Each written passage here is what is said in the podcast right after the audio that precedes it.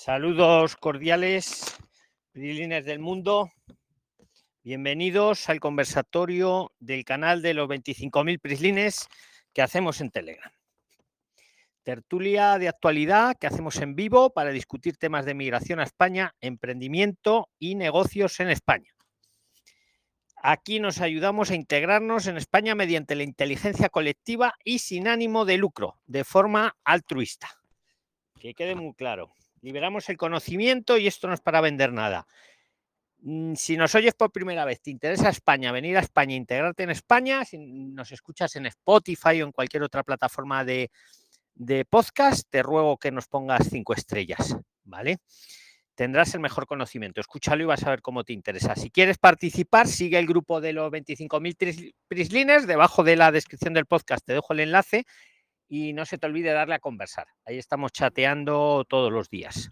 Emigración responsable, segura y planificada es lo que nos interesa. Lo hacemos en vivo, tal como lo estamos haciendo ahora en vivo, en directo. Se graba y sin ningún tipo de postproducción ni edición se sube a las plataformas de podcast. Eh, también hablando de, Telegram, darle a seguir al canal de, que tenemos de empleo y vivienda, ¿vale? Y si quieres publicar ahí, pon un post en los 25.000 prislines y te lo subimos. Pues nada, prislines, bienvenidos todos los que os habéis conectado ya. Y el que quiera participar, si tiene algo urgente, vamos a dar prioridad a los que tengan algo urgente. Si alguien tiene algo más urgente que le hemos dicho que viniera por aquí, pues adelante, que tome la palabra. Os ruego a todos que os presentéis Mira, practico con el ejemplo. No me he presentado para los nuevos. Yo soy Luis, eh, estoy en Madrid y van a participar ciudadanos de todo el mundo que están en distintas partes del planeta. Algunos ya están en España, otros van a venir. El interés común es venir a España y, y lo hacemos sin ningún tipo de interés político ni religioso. El que quiera tomar la palabra, adelante.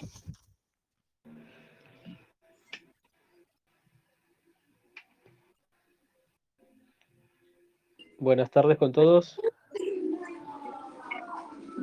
Buenas tardes y bienvenido. Preséntate, amigo. ¿Cómo estás, Luis? Un abrazo a la distancia a ti y a todos los presentes. Soy Martín desde Lima, Perú. Recién, recién he conocido, bueno, Dios me ha puesto este hermoso canal de Telegram y de YouTube para, por las intenciones que yo tengo de viajar a España He estado viendo videos hasta las 5 de la mañana porque recién, recién anoche he estado conociendo las bondades de, todo lo que ustedes, los participantes y tú, Luis, eh, con los videos, eh, ayudas a los que estamos por, por, viajar, a los que ya están allá. Entonces, mira, a mí me pareció fantástico el video de doña Doris Castillón. Yo ya le escribí al, al Telegram hace unas horas. Muy bien, es, es importante, es importante, digamos, prepararse con el conocimiento. Ya os digo, yo esto lo hago sin ánimo de lucro, sin ningún interés comercial. Os liberamos el conocimiento, luego ya cada uno tiene que hacer la tarea, pero claro, no es lo mismo venir a España, montarse en un avión y a ver qué pasa, que venir a España habiendo preparado la tarea. Pues, por ejemplo, Doris la preparó muy bien. Se estuvo viendo mucho tiempo, muchos vídeos, incluso estuvo participando y luego, fíjate, cuando vino aquí, pues, pues ya, visto, ya has visto el vídeo que, que, le hice, ¿no? Me parece. el video es fantástico. el video es fantástico porque cuando tú, ustedes comentan lo de lo del logro fantástico de Doris de haber conseguido una casa a un precio eh, que no se encuentra normalmente, una ganga, como decimos por acá.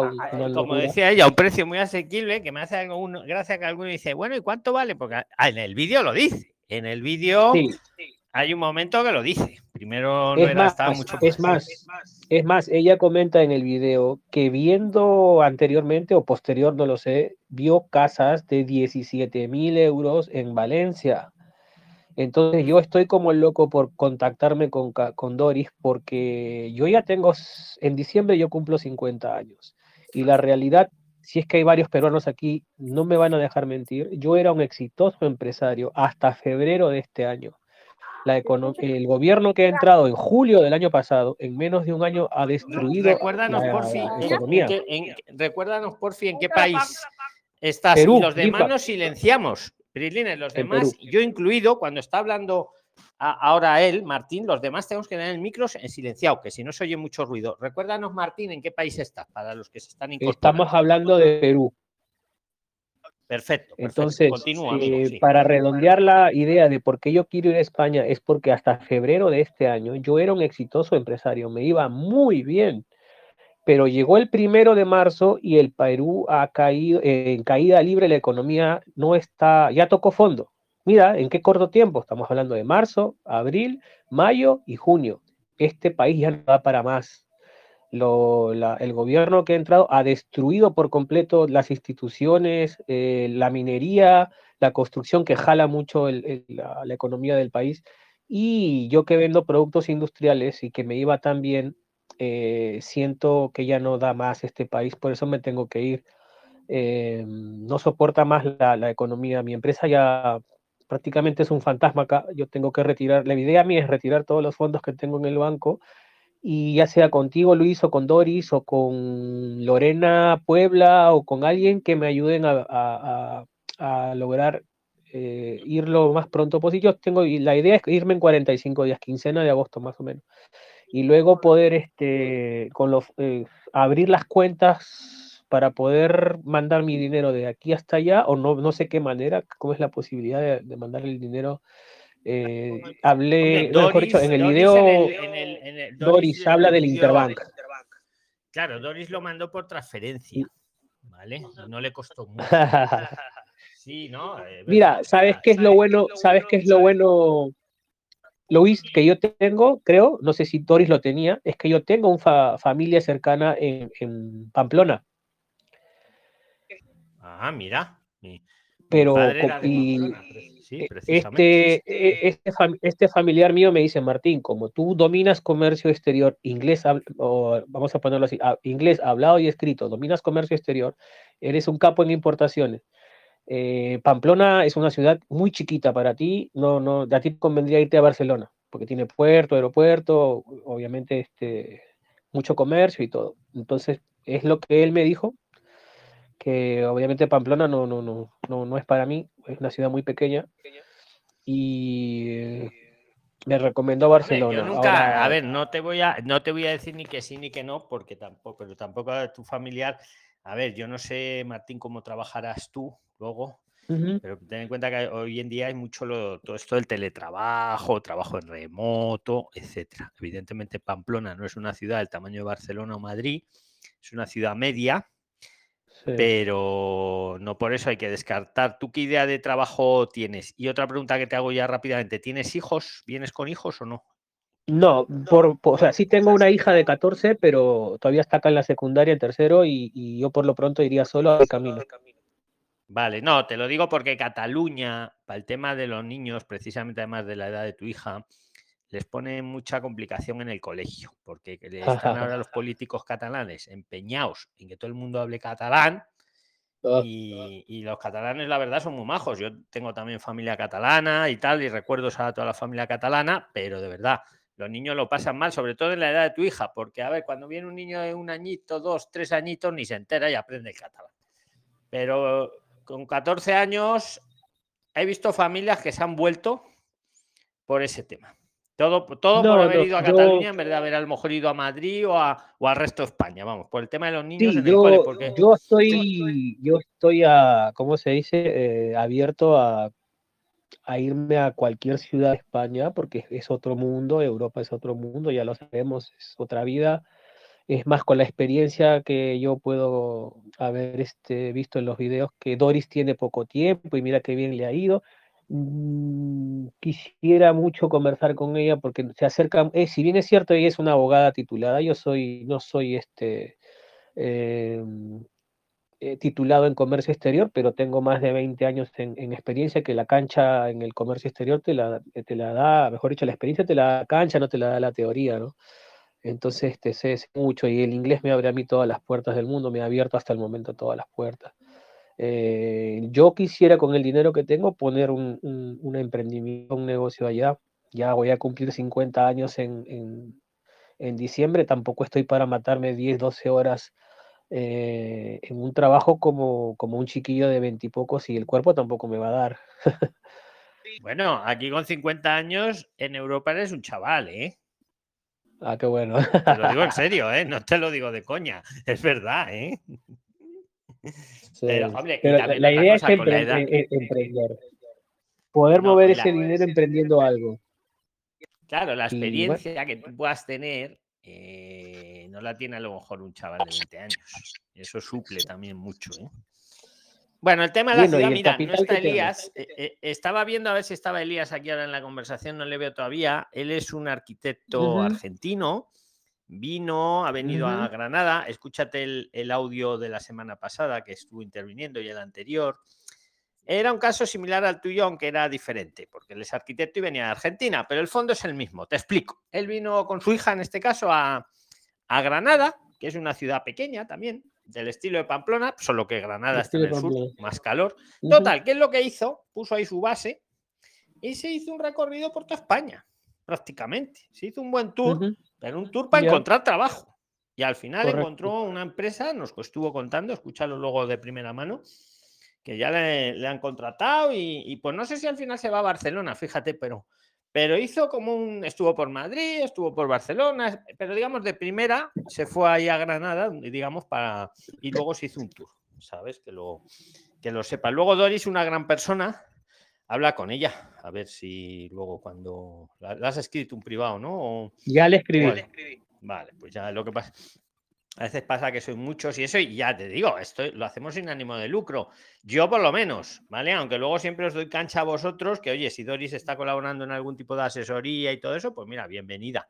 ¿Sabes? O sea... Mira, dile a, dile a Doris que voy, dile a Doris que voy y le, y le, yo le pongo dos puertas de su casa, que me dé una mano. Sí.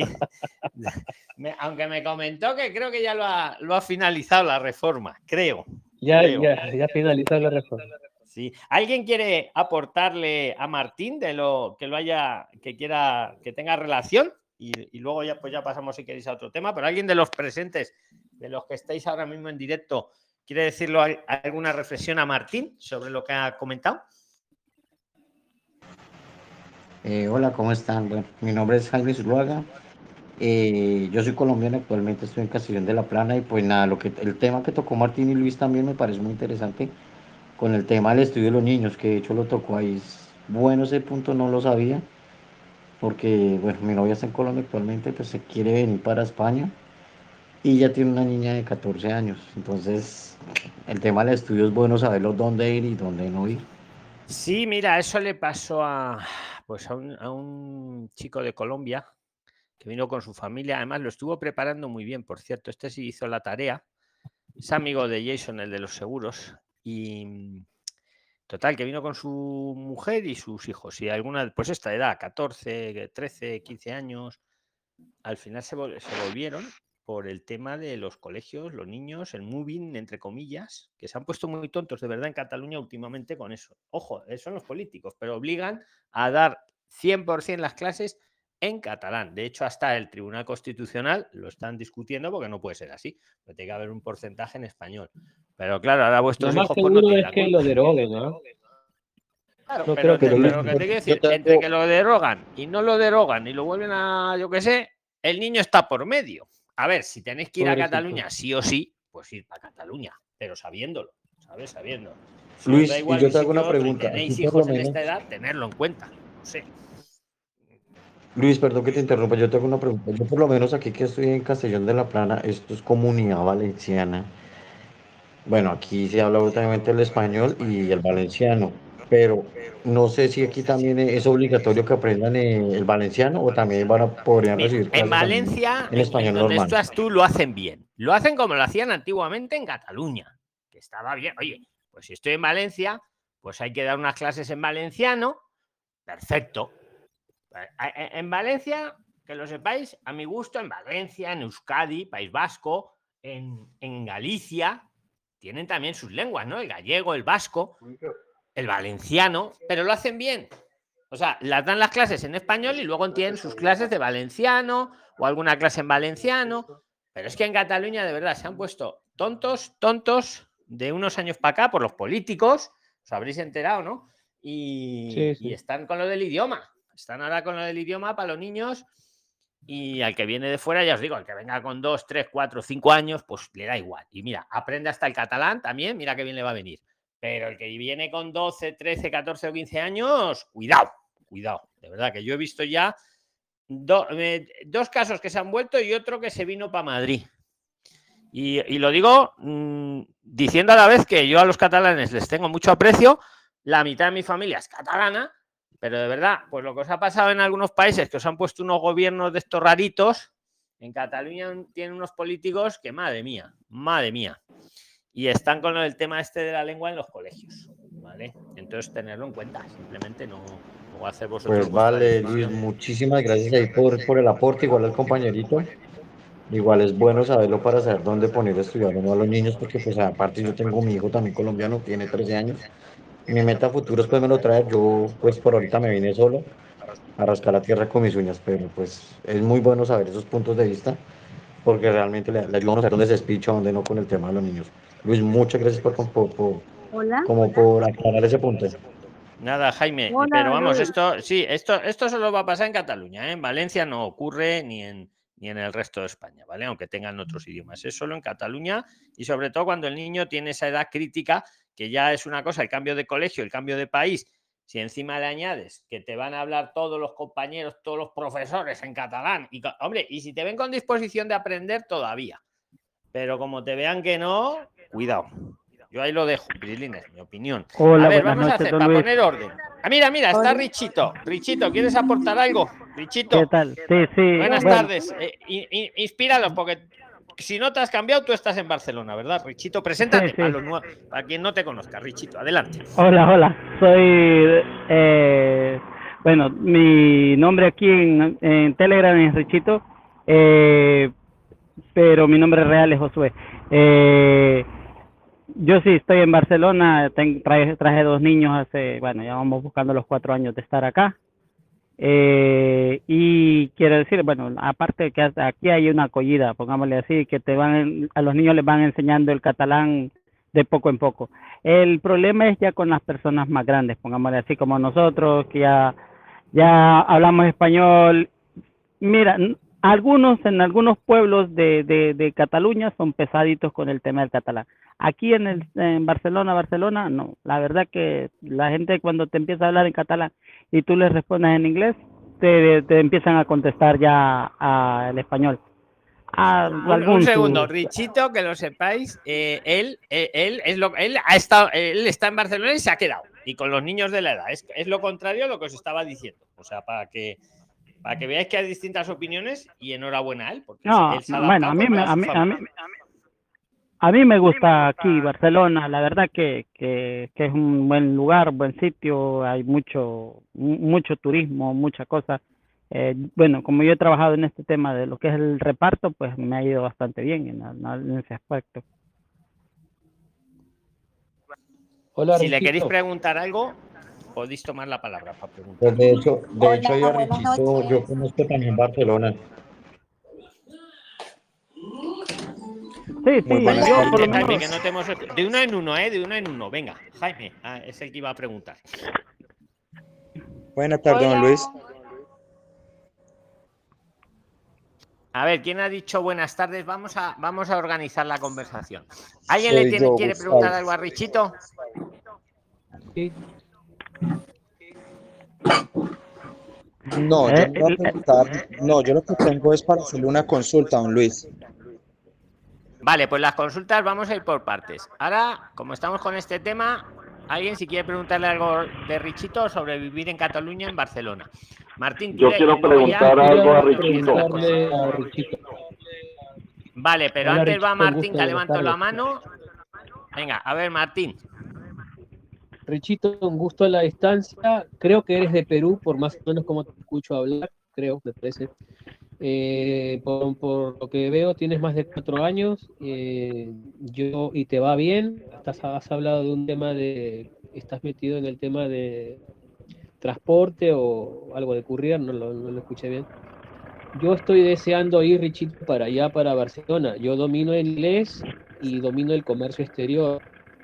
Y tengo capital para hacer un emprendimiento, digamos, de comercio o algo así.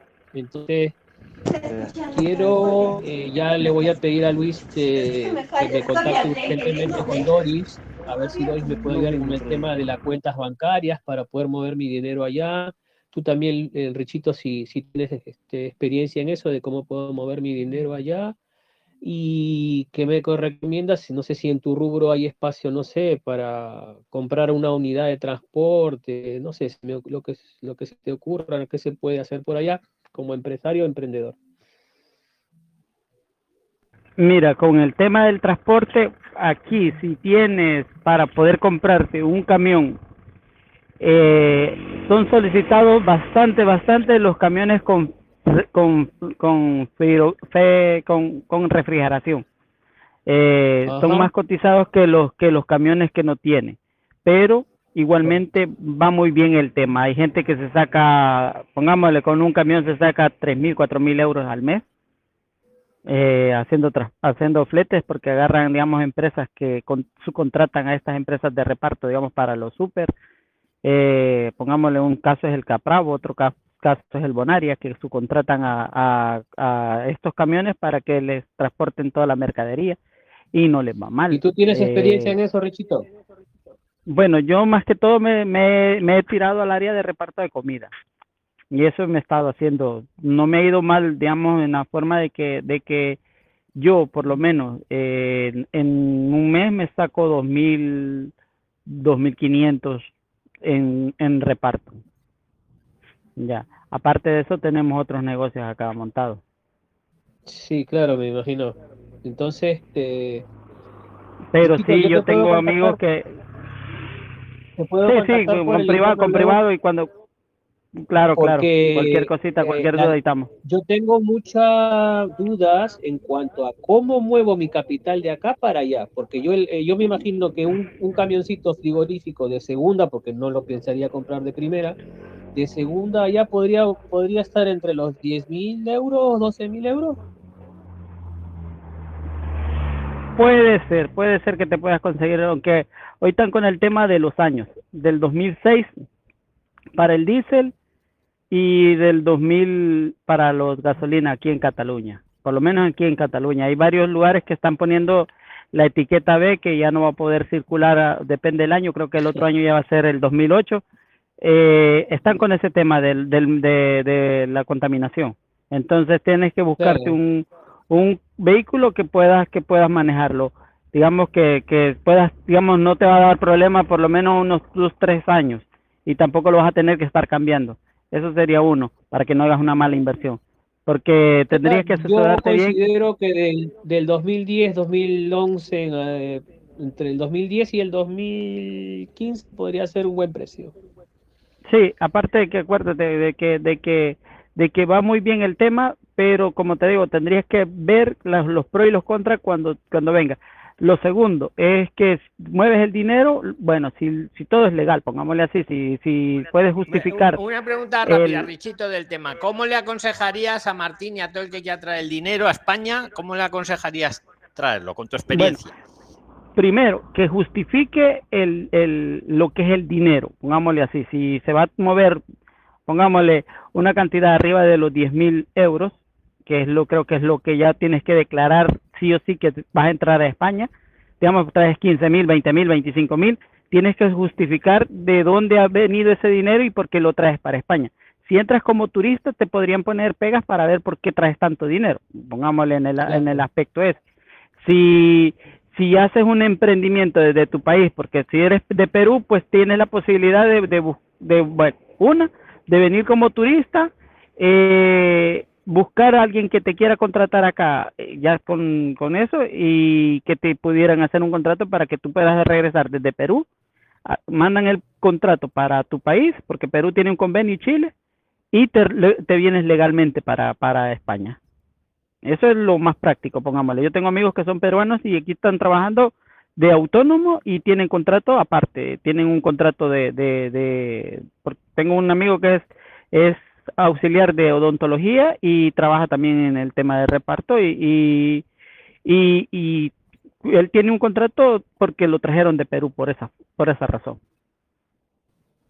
Bueno, eh, recién voy a comenzar a entender lo que significa el autónomo y estas cositas. A mí me encantaría poder, este, que tú, eh, mediante tu intermedio, Richito, o no sé quién más, pues, Luis y Doris y alguien más me pueda apoyar este, con estos términos y, y papeleos que todavía no tengo la menor idea de cómo, cómo tengo que hacerlos. eh, te- a- eh, dentro, dentro del grupo, creo, no sé si está, pero normalmente también saben llevar a una abogada. ¿Cómo se llama la abogada que a veces está dando asesorías en el tema de emprendimiento?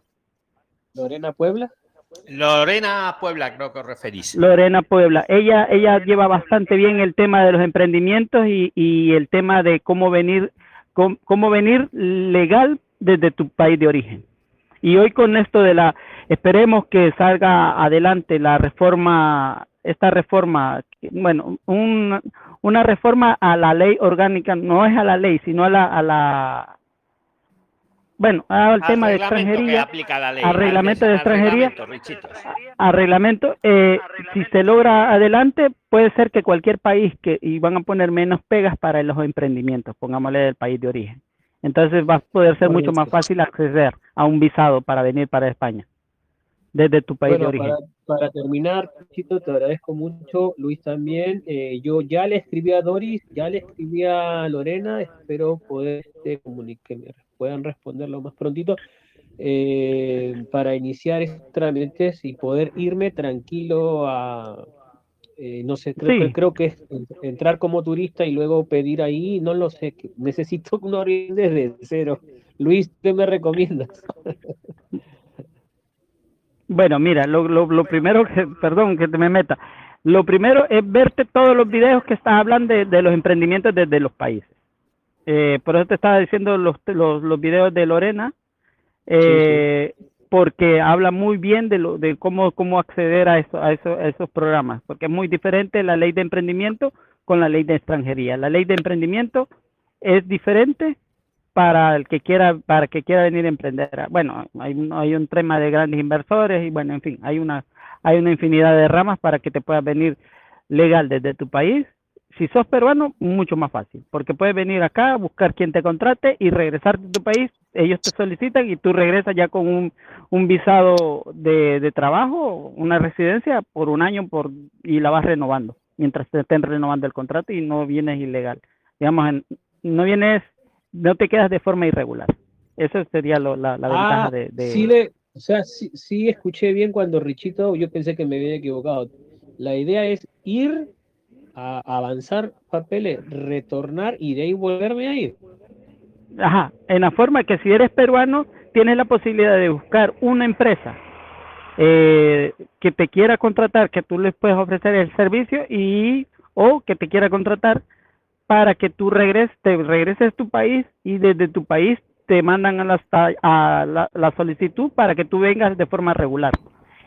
Ahorita solo aplica para Perú y Chile, pero esperemos que con el reglamento de vaya- extranjería Consulta, Ah. ¿es necesario que yo vaya el ida y vuelta doble o puedo contactarla desde acá? Porque yo tengo una amistad en Barcelona que ya le escribí y bueno, seguro que mañana Dios mediante me puede estar respondiendo. Bueno, Martín, vamos a vamos empresa. a agilizar porque tampoco tenemos dos horas, llevamos media hora. Dale, dale. Mira, lo, que- lo primero que tienes que hacer es por Prisline, Prisline Emprender en Google o en YouTube. Te ves los, los cinco o seis vídeos que hemos hecho de emprendimiento, entre, entre ellos hemos hecho alguno con Richito, que él, él está también emprendiendo y le va bien. Ves los que hemos hecho, bueno, todos los que hemos hecho. Toma notas con las dudas. Y luego, segunda cuestión, rápidamente, tienes que pensar cómo vas a venir a trabajar. Si vas a trabajar tú por tu cuenta o vas a trabajar que te contrate alguien, esto lo digo para todos. O incluso vas a combinar, o incluso vas a combinar, porque yo creo que el caso de Richito, si no ha cambiado, él ha combinado, porque él ha estado trabajando por un lado en tema de transporte, pero por otro lado, por cuenta ajena, pero por otro lado ha montado una floristería. Entonces eso lo tenéis un poco esa estrategia que tener. Y luego en función, pues yo me voy a montar mi negocio, yo voy a emprender, pues lo harás de una forma. Lo voy a que me van a contratar, lo harás de otra, ¿vale? Y, y eso es más o menos lo de, a ver, venir con un contrato de trabajo. Si queréis venir con un contrato de trabajo, tenéis que tener el, precontrato. Y entonces lo que te está tratando de decir Richito muy bien es que vengas aquí, lo consigas, pero luego para formalizarlo hay que volverse al país. sea de Perú, sea de Chile o sea de donde sea. La cuestión de Perú y Chile es que no aplican a la situación nacional de empleo. Pero bueno, todo esto, como también muy bien os ha dicho Richito, lo van a, flexibilizar. Eh, ahora cuando aprueben este borrador, que están diciendo los abogados que va a ser para septiembre, pero todavía no está aprobado. Entonces eso va a quitarlo de la situación nacional de empleo, lo va a flexibilizar mucho más, etcétera. Vamos a eh, pasar eh, más ah, temas. Ah. Richito, ¿quieres añadir algo más? Porque luego ahora vamos a hacer un nuevo sistema para que puedan participar todos, porque si no hay gente que no puede participar. Pero Richito, como tenías la palabra, si quieres añadir alguna puntualización y ya doy el pistolero. Vale, no, como les dije, eh, les iba a seguir comentando cómo iba mi proceso, porque... Venga, cuéntale un poco, porque siempre se aprende contigo. yo fui solicitante de asilo. Vale, entré por esa forma, entré, digamos, en esa vía, porque mi país, yo no soy de Perú, soy de El Salvador, eh, por la condición de mi país, que cuando yo me vine, y sigue estando, pero bueno, lo han, lo han maquillado un poquito más, eh, la situación, eh, cuando me vine, el, país era un, prácticamente un desastre, habían 50 muertes diarias todos los días, quedaba tirado ahí en la calle. ¿no? El tema ese de las pandillas. Mm, mira, es más que es más publicidad que, que es un tema político, pero es más publicidad de lo que es. Ha habido ha habido una negociación con las pandillas, hoy que se, se les rompió el pacto, el, andan en cacería, hoy prácticamente si te denuncian que eres pandillero pueden meter preso hasta 20 años. O sea, es una cacería de brujas lo que tienen ahí. Si eres oposición política para el gobierno, te pueden acusar de, de pandillero y sencillamente te pueden meter 20 años de cárcel y no ni siquiera ni arte ni parte en ese tema, pero a veces a veces con que te, alguien te denuncie te pueden meter preso y como el gobierno central, digamos como el gobierno controla el Congreso, controla el judicial, entonces hacen lo que el, lo que el presidente dice. Si dice levanten la mano los, los del Congreso, voten de esta manera, votan de esta manera y los magistrados de la de la Corte Suprema de Justicia eh, están dominados por ellos mismos, eh, también hacen lo que, porque digamos, la, la ley, eh, ahorita tienen un estado de sección que lleva como tres meses. Te, eh, te refieres, te refieres, te refieres a Bukele, ¿no? Que sí, sí, sí, sí, mira, él es, él es un buen publicista, se vende muy bien para la imagen internacional, pero, pero la verdad que que como yo digo, eh, es de estudiar un poquito más para ver qué ha hecho en, estos tres años que ya lleva de gobierno y un poco más, y te puedo asegurar que no tiene ni una obra. Bueno, yo, escucha, muchas obras, esto no es un canal, escucha, ah, claro, por eso no, es un canal político, por eso. Richito, te voy a hacer un disclaimer. Este no es un canal político, no quiere decir que en un momento dado, pues Richito en este caso, si es del Salvador, pueda opinar de la situación en su país, como Martina ha opinado de la situación en su país, ¿vale? Mm, yo no, yo no tomo parte porque es que no lo sé. La política española me la conozco bien, pero la de El Salvador, Perú, pues sé lo de la prensa y también sé lo que está diciendo, que muchas veces la prensa te dice una cosa y las televisiones te dicen una cosa y luego la realidad es otra. ¿Vale? Claro, claro, claro. Eso es lo que lo que está tratando de decir. Al final, pues como te digo, el, el problema es que se ha, se ha vendido muy bien y, y la, a nivel internacional bastante gente le ha creído la, la, la, las cosas. Y bueno, es así, porque es más, cuando te ponen una hora, hoy en día, cuando te, te rechazan la solicitud de asilo, te ponen que el presidente Nayib Bukele ha implementado medidas para controlar la delincuencia, en fin, un montón de cosas.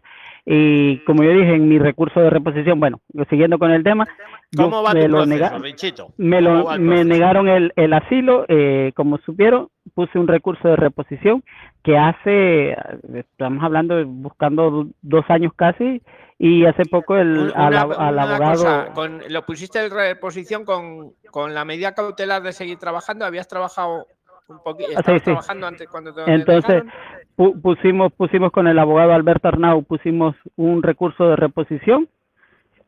Ah, increíblemente, como él mismo me dijo, yo no creía que respondiera y hace como unos tres meses respondieron a un recurso de reposición que hace tres años, hace dos años se metió. Me dijo, pues esto es raro. Si me han tardado, por, por, favor, si que han tardado. Eh, eh, eh, esto es raro, me dijo que... Te permito hablar, pero el micro tiene que estar silenciado. Solo puedes hablar ahora, Richito. Yo vale. Me silencio, y, de, y, y, de ahí, pues, y de ahí, pues, metimos un recurso de, de, de contencioso administrativo, igual, con medidas cautelares para seguir trabajando. De ahí metimos el arraigo laboral antes de que empezaran a dar las instrucciones de cómo iban a hacer yo el, el día el día dieron la resolución, yo al día siguiente prácticamente estaba casi metiendo los el arraigo laboral, después cuando ya vinieron las instrucciones que los autónomos no entrábamos, que tenía que ser más de 30 Ya has horas, que que con el el inter- borrador, el borrador, Richito, el borrador, eh, di- ahora quiere que entren los autónomos otra vez. Ojalá, ojalá, pero como te digo, vaya, pero, bueno, a mí me lo negaron el mes de octubre del año pasado, me negaron el arraigo laboral. Eh, entonces, con el abogado, eh, al, eh, Arnau, no, no lo tengo a la mano, no, no, no, tengo otro. Eh, con, con él estuvimos haciendo el, el arraigo social por cuenta propia, que lo metimos el mes de febrero.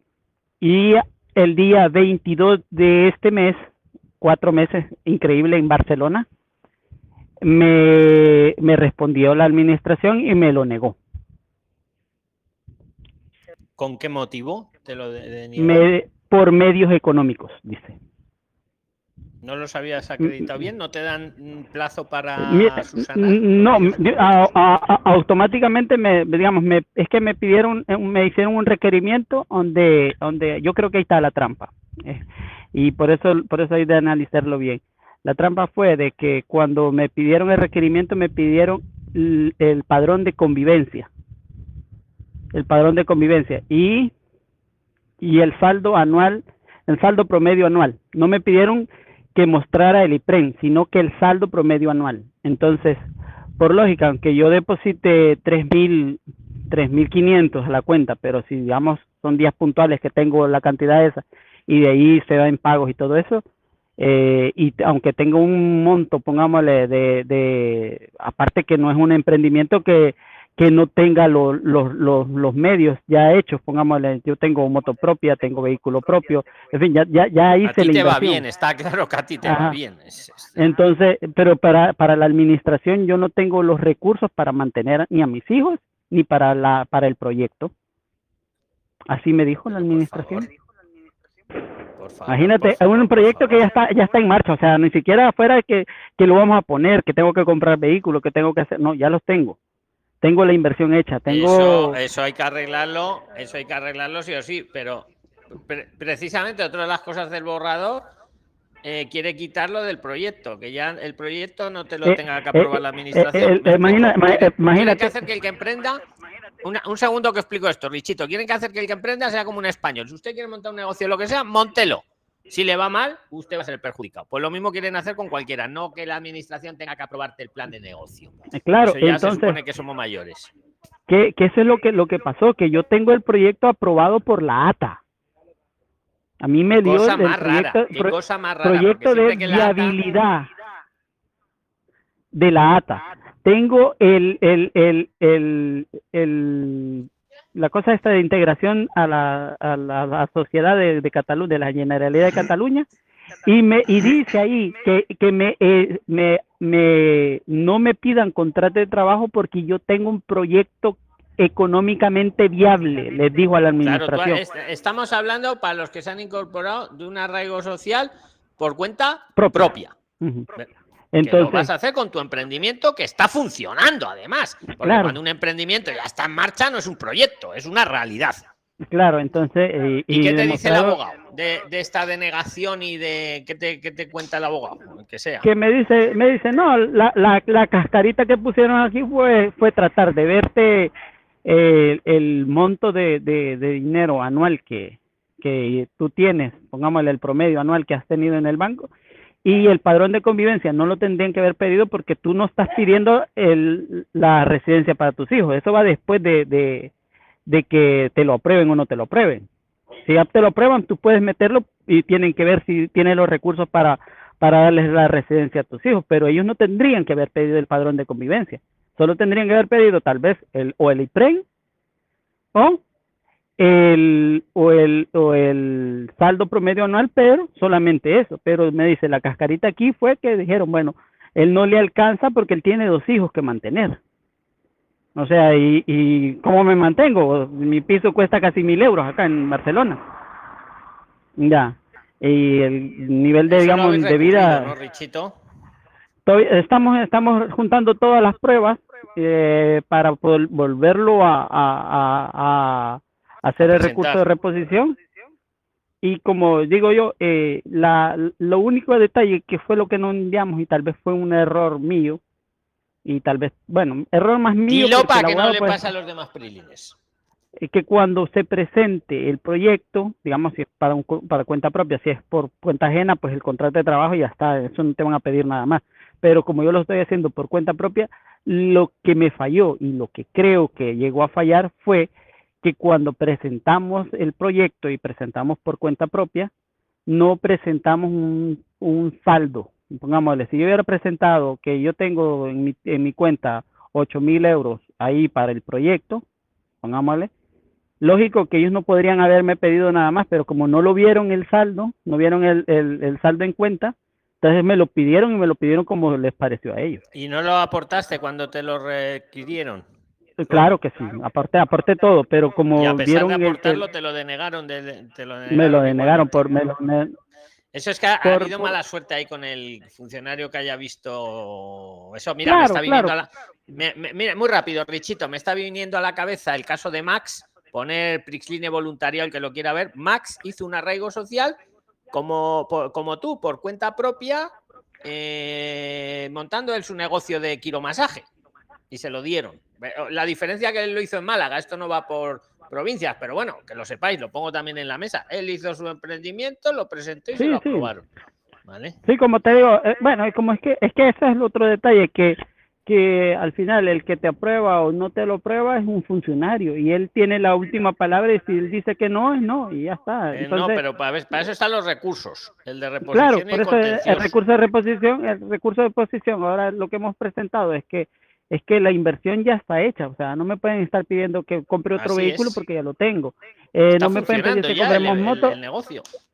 Claro, entonces hemos presentado el 347, que es el, el modelo 347, que es lo que yo he facturado tanto un año como el, el año antepasado como el año pasado, lo que yo he facturado, para que vean que yo no he dejado de facturar un mínimo de, de más o menos como de cuatro mil, salen como cuatro mil euros al mes. Que sí, hombre, que a ti te ha ido muy bien. Sigues con lo de la floristería y lo otro. Sí, sí, sí, Sigues sí, con sí, ambas sí, cosas, ¿verdad? sí. Eso a lo mejor le tenías que haber puesto, haberle pedido al banco un saldo medio mm, mensual o trimestral del periodo. Mm, Una cosa así. No sé. Sí, sí, no, eh, por eso te digo, es que, es que aho- ahora, bueno, ahora que vamos a presentar el recurso de reposición, hemos mandado el, el saldo en cuenta, saldo actual en cuenta, que lo voy a decir en El así, saldo actual y el eh, saldo medio, que es lo que les el gusta, saldo, actu- eh, el saldo, el saldo actual que son cinco mil, como cinco mil ochocientos que tengo en cuenta, eh, lógico que baja cuando me viene el final del mes, viene el pago del, del piso, viene el pago del teléfono, viene el pago de la seguridad social. Lógico que no voy a tener cinco mil o seis mil euros en mi cuenta guardaditos ahí, como que no. Lógico que al, al- en medio del mes yo vuelvo a tener lo mismo, pero como la administración se le plantó que no.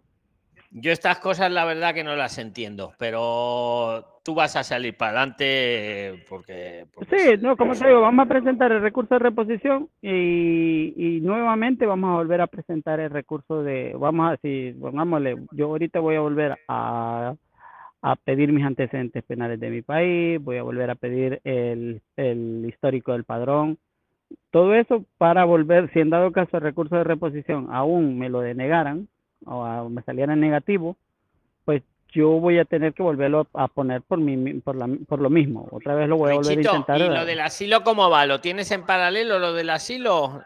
¿O Sí, lo tengo en paralelo. No que Tengo creo que haya influido, ¿no? No, No no, porque ellos no lo ponen. No lo ponen. No lo ponen, ya saben de que. Me, me imagino que, que, que saben de que hay un recurso contencioso administrativo que es el que, el, el que me está permitiendo trabajar, pongámosle así. eh, mientras, mientras se resuelve mi, mi, mi proceso. Lo que dicen que no se puede recurrir es cuando estás con un arraigo laboral. Pongámosle, tú estás con un arraigo laboral y quieres y quieres hacer un hacer el arraigo laboral y está has, has- has puesto un recurso de reposición o un contencioso administrativo, la administración te lo niega porque has, has recurrido y no estás de forma irregular y, y, para que, el eh, arraigo laboral tiene que estar de, de Sí, forma sí. irregular. Sí, sí, de- Entonces, eh, eh, es correcto, pero porque no deberían tampoco, pero lo hacen. Tampoco, porque te, hacen, te hacen, te, muchas veces- te hacen renunciar de un trabajo donde te está, donde estás ganando, donde estás pagando seguridad social, donde estás pagando impuestos, donde estás pagando todo normal y te quieren en situación irregular. O sea, es un poco ilógico para darte, el- para Es después decirte que sí es puedes ilógico. trabajar. O sea, no, no, no es coherente. Efectivamente. Está- Eh, Si, si ya está trabajando, déjalo que que, el trabaje. yo- Richito, confiemos que. Porque esto en realidad no está ni en la ley de extranjería. Estos son los reglamentos. eh, confiemos que este nuevo borrador mm, resuelva estas, estas incongruencias. Porque, hombre, lo que sí el espíritu es incentivar al que está produciendo, al que está trabajando, como es tu caso, y no ponerle palos en la rueda por tonterías. Confiemos Claro, en- pero a- en A mí, a mí me extrañó que, como te digo, me, me, que me pidieran el, yo dije, bueno, no, tampoco le voy a presentar tampoco, pero, pero no me imaginé que por esa razón. Pero, pero lo increíble que en Cataluña, que normalmente anda un, anda un promedio de, para el arraigo social, anda de seis a nueve meses la, la respuesta, a mí me lo han respuesto en cuatro. Bueno, pues ahí queda dicho, Richito. Escucha, ya sabes que siempre tienes nuestro apoyo, como siempre que tú quieras. Vamos a, a, a pasar a más temas para que todos puedan intervenir, ¿vale? Pero, pero vamos, Bueno, y, estamos, encaminado y cualquier, es- cualquier duda y cualquier cosa, como digo, eh, yo tengo mucha experiencia en, en, en, en los errores que se van aprendiendo. O sea, vamos aprendiendo de poco en poco. Todo, todo, Eso, es, sea, eso es la clave, ir aprendiendo en el camino, ir incluso disfrutando del camino. El ejemplo de Richito, él a pesar de todos estos palos en la rueda, no ha dejado de trabajar ni un solo día. no, no, yo sigo Que trabajando lo igual. sepáis. Claro, es un Entonces- ejemplo a seguir. Y- Entonces yo como le digo a la gente, aunque aunque aunque te nieguen, aunque te digan esto, te digan lo otro, y si hay una forma de seguir trabajando, una. Se- se- segundo, de que, bueno, como digo, de la, de la, de los errores se aprende. Y error mío fue haber hecho esto, que no lo mandé con, con un saldo, para que vieran que había dinero en la cuenta para poderme mantener y para poder, poder mostrar que ya se estaba trabajando, pongámosle así. Lo hice, no, no lo hice por, por el miedo, pongámosle así, de que dijeran, bueno, pues cómo es que este tiene vehículo, cómo es que este tiene esto, cómo es que este... eh, y empiecen a poner pegas y me quisieran sacar por ese lado, decirme, mira, tú tienes todo esto y no, no te hemos negado el asilo y por eso no te vamos a dar. Entonces yo dije, bueno, no lo pongo, pero ahora creo que era más conveniente el sí, haberlo puesto.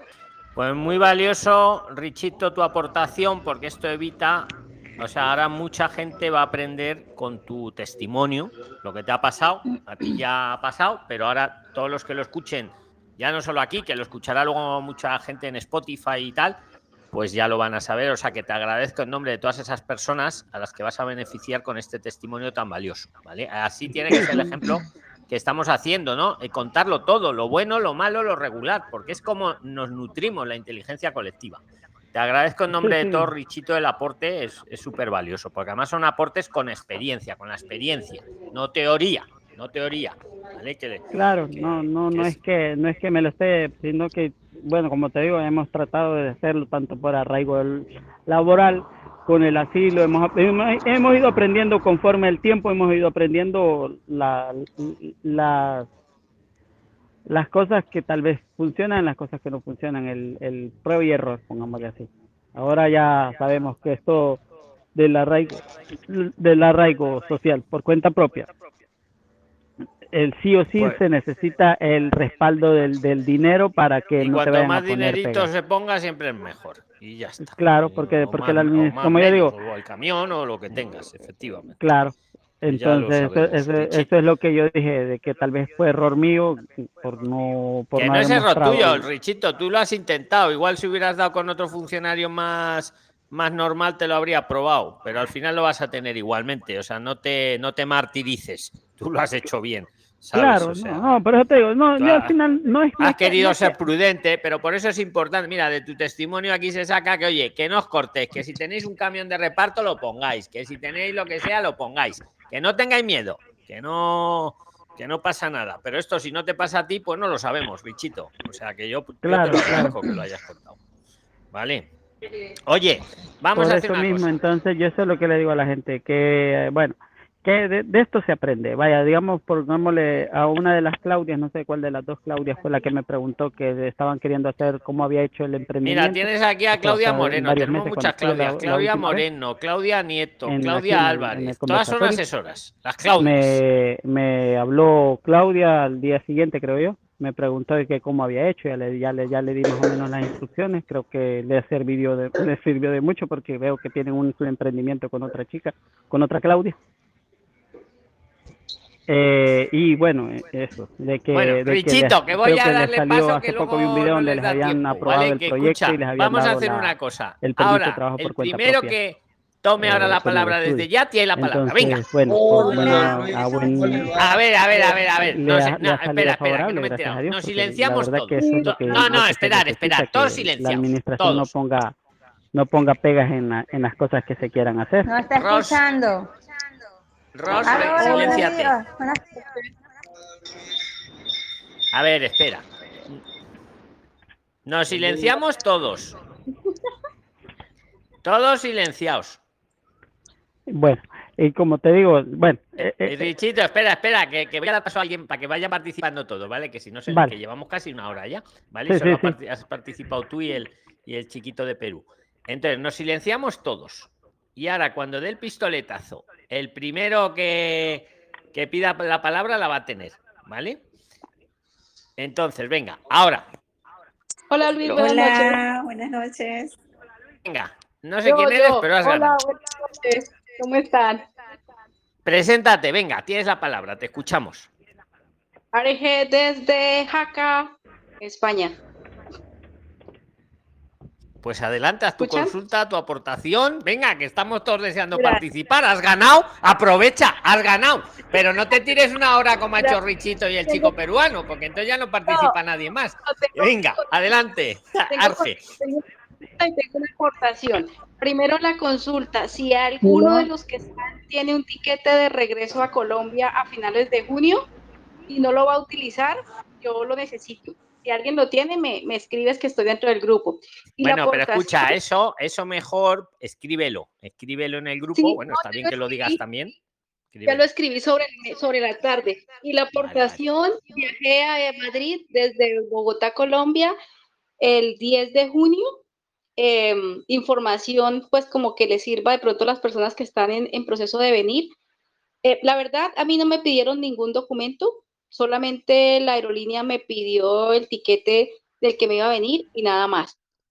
Eh, pero sí, pasando ahí en el aeropuerto de Barajas, eh, hubo como cuatro personas a las que no dejaron pasar. Pues a mí me dejaron pasar de primero, pero cuando no dejaron pasar a ellos, yo me quedé por ahí cerquita escuchando por qué no los dejaban pasar, pues para tener la información y contar. ¿Y por qué no les dejaron pasar? Pues digamos que en concepto general, la presentación física personal que traían, pues no era así como la más, como la más adecuada. Entonces, em, había una chica que venía en un chorcito súper corto, con un escote grandísimo, y a esa no la dejaron pasar, esa sí la devolvieron. Tomad Eh, nota, Prilines, y los que lo sí. escucháis luego en Spotify y en cualquier plataforma de podcast, si os gusta cinco estrellas. Argi, tú venías bien vestida, normal, no provocando, ¿Qué ¿no? No, claro. No, sí, había, había unos chicos, no, sí, y le digo porque pues a mí me dejaron pasar, pero digamos que eran como las personas que sobresalían del grupo porque el avión venía súper lleno. Entonces yo dije, pues me voy a quedar aquí escuchando para luego contarles a los del grupo porque pues esa información que a uno le sirve. Puede que aquí esté en verano y demás, pero pues sí uno tiene que guardar por lo menos un código de vestimenta. La verdad es que a la chica de una vez la sacaron de la fila y la pusieron en lado. Luego a los otros, a los- a los Diría, otros señores, diría que, que hay que venir de perfil bajo, ¿no? Como se dice, ¿no? De perfil bajo. y, pues, y los chicos también, yo creo, ¿no? Hay que venir como pues, eh, desapercibido, los ¿no? chicos, los chicos venían, digamos que como el corte de cabello que traían, no, como muy, como muy, sí, digamos que el aspecto no, es como inicialmente uno los veía y uno decía como que, como que mejor no me le acerco. Realmente no era así como Tampoco es que se tenga que venir ni en traje, ni en corbata, ni en zapatos de charol, pero pues por lo menos sí con una vestimenta, por lo menos la más bonita que uno tenga. Eh, ahí dentro de uno de esos, pues porque yo también apenas estaba comenzando el proceso para pasar a migración, pues tampoco me puse muy ahí porque qué tal que me dijeran, venga usted también, ¿no? Entonces, pero alcancé a escuchar a uno que le preguntaron que para dónde iba, que qué iba a hacer, que cuánto tiempo se iba a quedar, que el tiquete de vuelta, que el seguro de, que el seguro de, el seguro de, de viaje, ¿no? El seguro de viaje sería.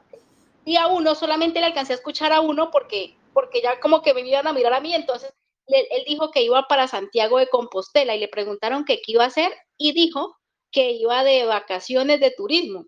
Y el agente de, la aduana, ahí, apenas eso está, eso es cuando uno se baja del avión antes de llegar a, que hay como un túnel entre el avión y la, y la plataforma, ahí antes de terminar ese, ese túnel, ahí estaba. Y le preguntó, él le dijo que iba para Santiago de Compostela, que de vacaciones y el señor de ahí de la aduana, bueno, de, los, que le permiten pasar o no permiten pasar, le preguntó, bueno, ¿y usted qué va a hacer? No, que voy de turismo. Le dijo, ¿y en Santiago en Compostela cuántas iglesias hay? ¿Cuál es la iglesia que a usted más le gusta? Entonces, digamos que este tipo de información, como para que lo tengan, como para que lo tengan estudiado. Supongo que el chico diría la Catedral de Santiago, sin dudar.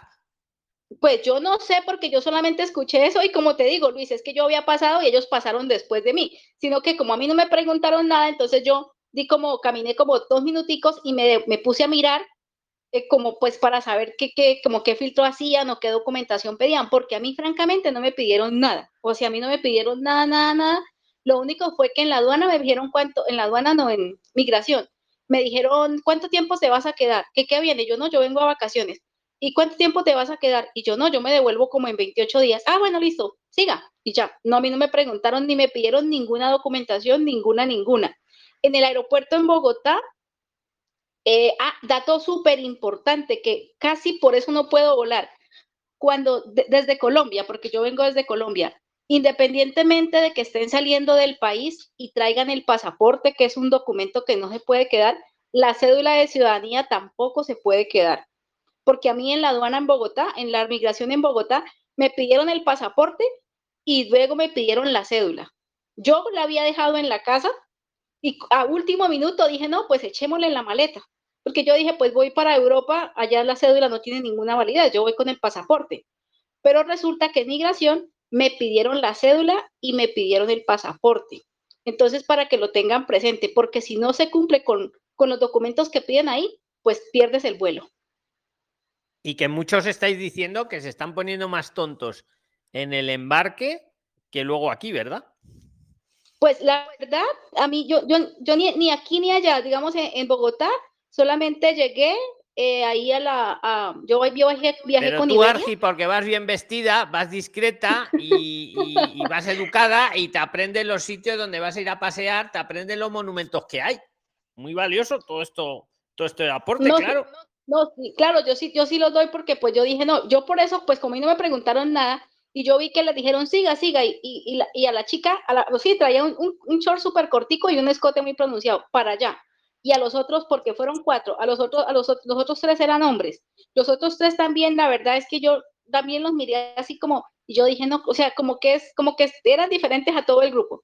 Y no, a la chica, yo no sé qué le preguntaron y le dijeron qué decía ahí y, se, y la llevaron para, yo no sé, la cogieron para abajo, yo no sé para dónde la llevarían. Y a los otros dos, yo solamente alcancé a escuchar uno. Ya no me quedé más tiempo ahí, pues porque el avión venía súper lleno y lo que ellos necesitan es evacuar. Y, no es cuestión que te estés ahí, claro, tampoco te vas a quedar ahí todo el rato escuchando. No, claro, yo, yo, alcancé a escuchar eso y dije, no, pues esto me sirve para contarlo en el grupo, pues porque, pues porque yo le, realmente yo sí estoy con el, yo, yo, yo estaba era de vacaciones y yo ya, ya tengo que regresarme pero, y pues ese era mi proyecto y demás. Ya por ahora era solamente venir como, venir a tantear el terreno, se dice en Colombia.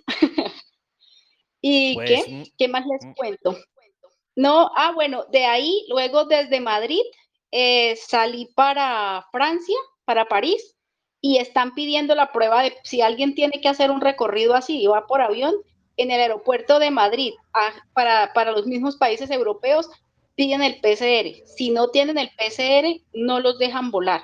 cuando yo volé de Madrid a París, eh, hubo personas que dejaron de aquí de la Unión Europea porque no tenían el PCR. Entonces, para que los tengan, lo tengan como al pendiente. Si se van por tren o si se van por bus, porque aquí hay buses que los llevan de países en países, eh, no, les, no les piden documentos, no le piden ningún otro documento, pero en el avión sí les piden PCR y, y, hay, hay, dos PCR. Hay uno que vale 180 euros y otro que vale creo que son 46. Yo me tomé el de 46 y con ese pasé sin ningún problema, por si de pronto tienen algún dato así que lo necesiten. Excelente, excelente. ¿Quieres aportar algo más? no, pues, pues, pues no decirle a los que están con el proceso de viaje que se animen. Francamente, yo vine a, mirar si era verdad todo lo que dicen, a revisar costos de, de alimentación, de vivienda, de transporte.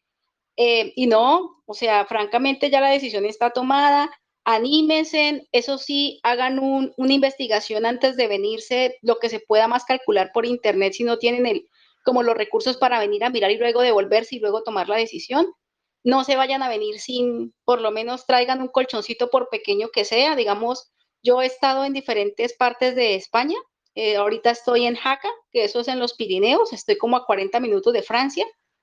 Em, pero sí, toca, digamos, no es, no es así una, una, vida así costosa que diga que no se puede pagar, pero pues venirse sin dinero y sin tener algo planeado, pues yo considero que sí es mejor que, lo, que se tomen un poquito más de tiempo en el país y traigan pues con algo de recursos para, para vivir por lo menos el primer mes mientras se organizan. Trabajos sí hay, he estado mirando así, digamos que sí se mira que hay trabajo pues en las diferentes regiones por donde he pasado alquileres de vivienda también. Estuve averiguando en diferentes inmobiliarias y tampoco es tan difícil. Estrictamente no se necesita tener un, un, contrato de trabajo, pero sí se necesita tener recursos para decirle a la persona, mira, yo te pago dos meses por adelantado, ¿sí? Entonces, digamos que eso como que le da la garantía a la persona que no está con la disposición de tomar en serio, pues, como el contrato de vivienda y demás. Esos, pues, son mis aportes, queridos compañeritos y amigos. Es lo que he averiguado. Y pues nada, sí es, un, es, es, una calidad y un estilo de vida totalmente diferente al que estamos acostumbrados a vivir en, pues por lo menos en Colombia, que es lo que yo conozco. Y no, nada, es cuestión de, de, tomar la decisión y venirse, pero sí es, es algo que vale la pena. Argi, ¿y tú ahora qué tienes planeado? ¿Te vuelves a Colombia? ¿Has venido a prospectar y, o te vas a quedar? Sí, no, yo, yo, yo estaba, de, esto, pues como yo trabajo en Colombia, yo trabajo por una empresa española, pero, pero tiene sede en Colombia, entonces pues les cuento ahí de pronto algunos así. Me vine de vacaciones eh, para precisamente mirar como las localidades, qué tan lejos me queda, cómo es el transporte, qué tan difícil es, todo lo que uno como calcular y revisar primero. Eh, las vacaciones se me acabaron el viernes, ayer me traje el equipo de la compañía, eh, desde acá pude, porque también era una prueba que necesitaba hacer, entonces desde aquí pude, pude trabajar desde Colombia, para Colombia, desde aquí, desde España para Colombia sin ningún inconveniente, las conexiones y, y, y todo, digamos que la conectividad de la red súper bien. Hay, digamos que los pueblitos, para los que les interesa venir como con teletrabajo y demás, España en los últimos cinco años ha, ha avanzado muchísimo en todo lo que tiene que ver con la conectividad de fibra. Yo, por ejemplo, ahorita estoy en los Pirineos y, la conexión a Internet es espectacular, muy, muy, muy buena. No, yo trabajo, pues mi trabajo es para telecomunicaciones y, y, digamos que en Colombia tengo que tener por lo menos unas 100 megas directas para que me funcione normal. Y eso era algo que me preocupaba, pero ayer trabajé perfecto sin ningún inconveniente. Y digamos que así en los pueblitos por donde he pasado, es que los pueblitos acá tienen unos nombres que uno se les olvida, pero, ah, estuve en Zaragoza antes de ayer y también la conexión allá es súper buena. Eh, Mira, os doy un dato muy rápido. Eh, España es el país de Europa que mejor conectividad tiene. Eh, tenemos más eh, fibra óptica en España que, que, que, creo que es Alemania y Italia juntos. O sea, está hasta casi el último pueblito tiene fibra óptica. Sí, efectivamente. Sí, sí, eso es verdad. No, y entonces pues ahora eh, tengo tiquete de regreso el miércoles, pero todavía quiero como, como experimentar más. Y pues como ya puedo trabajar desde acá, entonces no tengo lío. Entonces, pues voy a irme como a finales de mes para estar en el Tour de Francia, por eso estoy aquí cerca de los Pirineos, o estoy en los Pirineos, mejor dicho.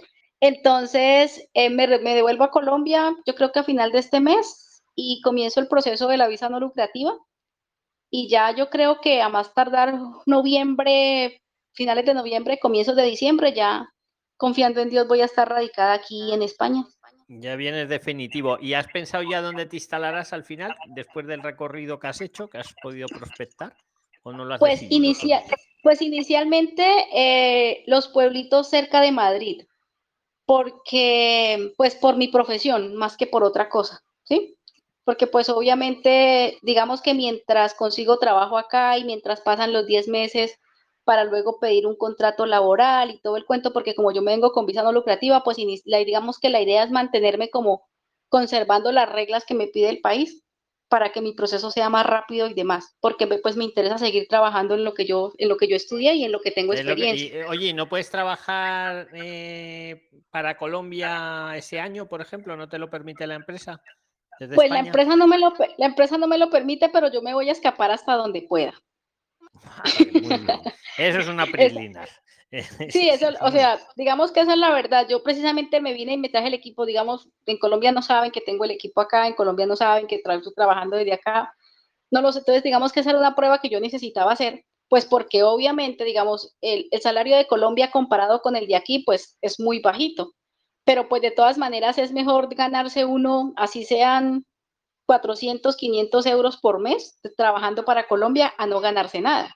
Así Sí. es. Y también te digo una cosa, yo creo, Argi, tal como se te ve, tú te vienes con la no lucrativa y en un año seguro que has encontrado un buen trabajo aquí en España que luego para, para luego hacer la modificación ya a, un- a una residencia de trabajo y empleo, ¿sabes? No, O sea, sí, seguro. sí, eso, no, y claro, y, y digamos que pues ese, pues yo traigo el, el proceso, pues como que lo he venido planeando, por eso precisamente yo trabajaba para otra empresa de telecomunicaciones en Colombia y me cambié hace ya tres años para tener experiencia con una, y logré, eh, a mí en Y este momento yo estás en, trabajo una para España, Colombia. estás en una española en Colombia, ¿no? Eh, Sí, sí, yo trabajo para una Y, empresa y te española. pregunto, ¿y en la Colombia. española no puedes intentar que te contraten luego? En esa- Pues esa- yo o sea, diría que sí, yo diría digamos, que sí. Sí, yo diría que sí porque estuve mirando y esa misma empresa también tiene sede aquí en España y también tiene contratos para, para prestadores de servicios de telecomunicaciones. Pues la verdad no, he- no, no me he puesto como a concentrarme tanto ahí, pues porque yo sé lo que te digo, o sea, yo no puedo Sí, ahora has venido primero tener- a ver el terreno, efectivamente. Luego ya para eso tienes un año entero, digamos, para lo Sí. del trabajo, ¿verdad? Para- Entonces sí, pues eso era lo que les quería compartir, por si los Pues que se te ve muy el- bien y muy bien enfocada. A ti no hay que decirte que te pongas a ver los vídeos. Argi, en- eh, Listo. enhorabuena, y Jaca es una zona preciosa. El Pirineo, conocerlo Sí, todos. Bueno, es muy, pues muy muchísimas bonito. gracias por el aporte que, que hemos aprendido un montón también. Vale, perfecto. Vamos a dar paso. Entonces, ahora, todos nos silenciamos. Bueno, ¿quieres añadir algo más de despedida? No, nada, que si tienen de pronto un vuelo que no vayan a utilizar para finales de este mes, pues yo con gusto se los compro. Pues me sirve a mí y le sirve a ustedes. Si no, pues yo igual ya tengo que comprarme otro vuelo porque el que tenía de, de vuelta lo tengo que cancelar. Vale, perfecto. Pues ¿Listo? vamos, ahora le damos, tú lo has escrito, ahora le damos difusión. por Listo. todos los lados que podamos. Listo, Luis, muchas gracias. Un saludo, Argi. Nos silenciamos todos, todos silenciados, que voy a dar el pistoletazo. Entonces, todos silenciados, los quiero ver a todos silenciados. Y ahora cuando digo, cuando digo el que quiera hablar, el primero. Venga, el que quiera hablar. Aló. Luis, Hola, hola, buenas buenas tardes, don Luis, ¿cómo le va? Tengo unas preguntas para consultarle. Venga, el que ha dicho aló, Hola. ha ganado. Preséntate. Muy buenas tardes. No sé quién dijo a la hora. Brian, Yo. ha sido Brian. Yo no, yo, o sea, es que es la manera. Adelante, Brian. Es el que dijo aló. ¿Ha Eh, ganado? bueno, ¿Ha muy buenas ganado? tardes para todos. Venga, tienes que tener el dedo, el dedo despierto con este nuevo sistema. Adelante, Brian, preséntate. Adelante. Muy buenas tardes. Hablas con Brian. eh, soy de Colombia. La consulta que yo quiero hacer es que, bueno, yo me gustaría, bueno, tengo em, pronosticado viajar en septiembre más o menos con mi esposa y mi hija. Yo soy colombiano, mi hija igual, y mi esposa es venezolana. Entonces, la pregunta es, eh, ella pues pediría por si algo el asilo. Ese asilo, eh, arraigaría conmigo y con mi hija o es solo para ella? ¿Quién le quiere responder a Brian para no monopolizar yo? ¿Alguien, ¿Alguien de los presentes quiere responderle lo que ha preguntado? Para que participéis más todos. No me digáis que nadie lo sabe. Bueno, pues te respondo yo, Brian. Sí, a ver, si tú, por ejemplo, si tú pides asilo, siempre lo que os digo siempre, que pida asilo el que lo amerite, ¿vale? Que no es una figura migratoria. Tú lo Sí. pides, eh, luego puedes integrar a tu familia en esa solicitud. O al revés, si lo pide tu mujer, pues luego te puede integrar a ti y a tu hija. Sí, la respuesta es que sí, Brian. No se llama pues, arraigo, eh, se pues- llama pues me- eh, eh, eh, meterlos en la misma solicitud, porque es, un- es Sí, un pero grupo familiar. Pero igualmente, pues digamos que por mi parte, o bueno, ahorita por el momento, eh, no hay ningún, ningún peligro o algo parecido. Pues lo digo más por el tema de ella, que pues de pronto es mucho más fácil para los papeles en la parte de ella. Por ser ¿Vais a venir todos juntos o cómo vais a venir? Eh, sí, ir todos juntos. Pues hombre, pero si venís todos juntos, lo suyo es pedirlo todos juntos, ¿no? ¿Por qué Ah, quieres dale, pedirlo porque- primero uno y luego otro? No, porque también estaba pensando, bueno, que ella pidiera el asilo y pues yo eh, entraría pues para, para estudiar, pues que me gustaría pues... eh, ¿Y por qué no haces una cosa? Bueno, sí, también se puede hacer así. Eh, escucha, no, te iba a decir que tú, aunque tú vengas para estudiar, también pidas el asilo. Pide primero lo de estudiar y luego el asilo. Tal vez lo quieres hacer para que ella no pierda el tiempo y lo pida, ¿no? Pues sí, sí se puede Ajá, hacer. correcto. Eh, ya te entiendo. Pues sí, que lo pida ella el asilo, tú vas pidiendo lo de estudiar y luego cuando te den a ti lo de estudiar, pues pides también el asilo, porque no es incompatible. O sea, como el asilo no es una figura migratoria, una persona puede venir a estudiar con visa o incluso estancia de estudios y pedir protección internacional. Lo que sí es que luego si te dan la protección internacional, ahí sí que tienes que elegir. ¿Qué, me quedo? ¿Con la protección o me quedo con la visa o, el- o la estancia de estudios, por ejemplo? Dale, Pero mientras, la, mientras se está tramitando, sí pueden convivir, porque además se lo preguntamos el otro día a la administración y nos dijeron que sí. Y, y mientras está en curso, digamos, puedes tener las dos cosas, porque no es una figura migratoria. Si te deniegan el asilo, pues te has quedado con los estudios. Perfecto. Que te dan el asilo, que es poco probable, porque el asilo lo, lo deniegan a la mayoría. La ventaja que a los venezolanos le dan la residencia por razones humanitarias, pero al resto no. Entonces, que te deniegan el asilo, te quedas con los estudios. Que te dieran el asilo, ahí decides ya. Ahí decides tú si te quedas con asilo o te quedas con los estudios. ¿Vale? Saludos al profesor que se ha conectado. ¿Y Hola. quieres algo más, Brian? ¿O vuelvo a dar el, Eh, el sí. pistoletazo? O el- o el- Eh, sí, pues yo acá en Colombia estudié, soy auxiliar en enfermería. Entonces me gustaría, eh, he visto por videos que uno puede homologar. Sí, ¿y? Y ahí pues, eh, digamos que hay universidades, ¿eso es público o es privado? Y bueno, Eh, si es mírate los vídeos porque efectivamente te puedes hacer varios tipos de... Tienes que hablarlo con la universidad donde lo vayas a hacer. Porque cada, digamos, cada maestrillo tiene su librillo. ¿Vale? Entonces, eh, Ah, eso lo mejor con la universidad u universidades que tengas en el radar, habla con ellas porque igual te haces una homologación o puedes hacer incluso una, una convalidación o una equivalencia. Tienes varias posibilidades. Eh, pon Prislínea homologación. Ahí hicimos varios vídeos con una de las Claudias también. Pero, pero ahí te lo dejo, porque no te lo voy a repetir ahora. ¿Vale? Ok, dale. Venga, amigo. Sí, de- míratelos y luego con alguna duda puntual de eso, pues, pues vuelves por aquí. O, ma- o mañana que tenemos Zoom también, ¿eh? Mañana tenemos Zoom. Ah, ok, dale. Profesor, ¿quiere añadir algo o doy el pistoletazo? Muchas gracias, Brian. Muchas No, gracias. de, lo de estudiar, de estudiar de enfermería no es universitario, es un ciclo de formación profesional, no es universitario. Exacto, que no es lo mismo enfermería que auxiliar de enfermería. Vale, correcto. Bueno, nos silenciamos todos y, y ya, el primero que salude, venga. Hola, Luis, buenas tardes. Le saluda Marcelo. ¿qué va? Hola, don Luis. Ha ganado el que ha dicho hola, buenas tardes. ¿Quién ha sido? Venga, Soy yo. Marcelo. Adelante, ¿Cómo está, Marcelo. don Luis? Buenas tardes. Buenas Saludos cordiales para todos los prislines desde aquí del Callao, de Lima, Perú. Eh, don Luis, ya estoy próximo a viajar en estos días, nada más entre, entre el 5 al 7 hacia Madrid. Eh, yo estaba yendo apostando por la figura de la residencia por arraigo por ser progenitor de menor español, pero como mi hija no está radicando actualmente en Madrid, en España, está en Suecia, me respondió por un chat eh, en el grupo que probablemente no iba a ser factible esto, ya que tendría que ir por la reagrupación en el país de donde radica y en Suecia. Entonces estoy viendo por ahí quizá el plan B de solicitar algún tipo de educación allá mismo en Madrid. Y quería un poco de consejo sobre cuando viaje, como esta vez voy a viajar eh, por turismo en teoría. Eh, antes yo he viajado en el 2015 por vacaciones de mi trabajo un mes completo pero ahora como estoy eh, sin trabajar, podría estar hasta los tres meses, tal como se nos indica en el grupo siempre, ¿no?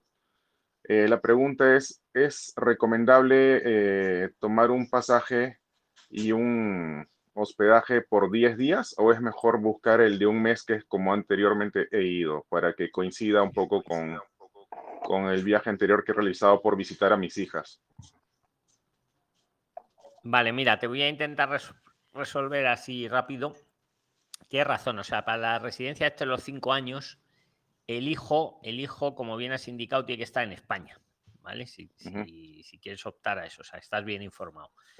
Luego, si vienes de, un país que no te pide, como es tu caso, que no te pide visa cuando venís como turistas, ¿vale? Que, es la mayoría, Colombia, Argentina, no lo piden, ¿vale? Lo pide Cuba, lo pide Bolivia, lo pide Ecuador. República Dominicana. Total, respondiendo a tu pregunta, pues yo sí me vendría mm, pues por 10 días de turismo, por ejemplo, que solo me van a pedir pues 100 euros por día, por 10 días son 1000 euros, porque como te vengas por 90 días de turismo, que sería lo máximo, pues fíjate el dineral que sale, sale casi, bueno, un dineral, 100 por 90 días. Entonces, es como una cosa legal que es totalmente válida. O sea, tú puedes venir para 10 días con los requisitos para 10 días, hotel, hotel, el recurso económico 1000 euros y, decidir quedarte hasta un máximo de 90 días, porque, porque lo dice así la ley. Eh, o sea, puedes hacerlo perfectamente, Marcelo. No, no tengas ningún miedo a ello, ¿vale?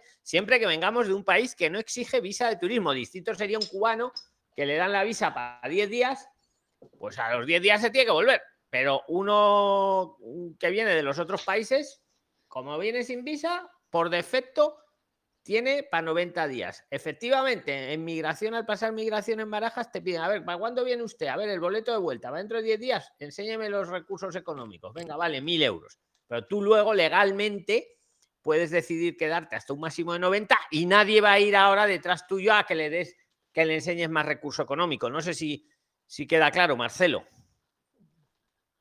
Eh, sí, un poco mi consulta iba por los temas que hablaba hace un rato la Prixlina que dio consejos de viaje y lo que pasó en migraciones.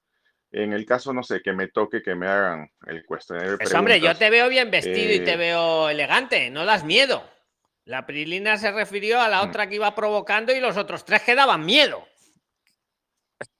Claro, lo que pasa es que también tengo un poco de, de conocimiento por otros compatriotas que han, han viajado en su momento a, España.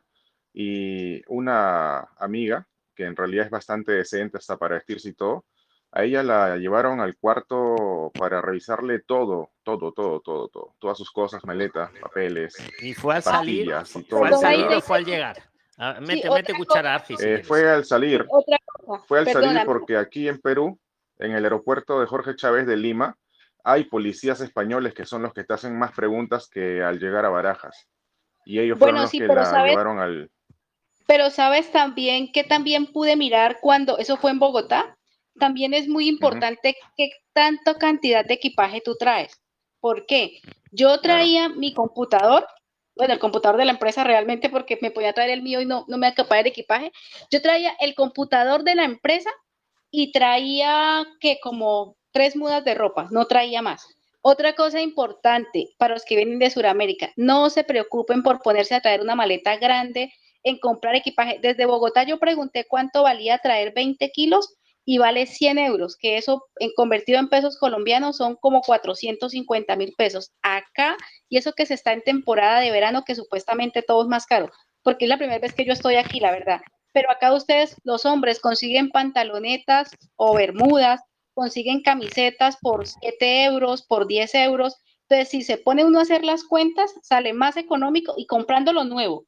También acá en Europa utilizan mucho el second hands, que son las tiendas de segunda mano, y se consigue de todo, absolutamente de todo, desde platos, pocillos, cucharas, camisetas, pantalonetas, tenis, eh, botas, de todo, de todo, de todo, y son cosas de marca y de muy buena calidad.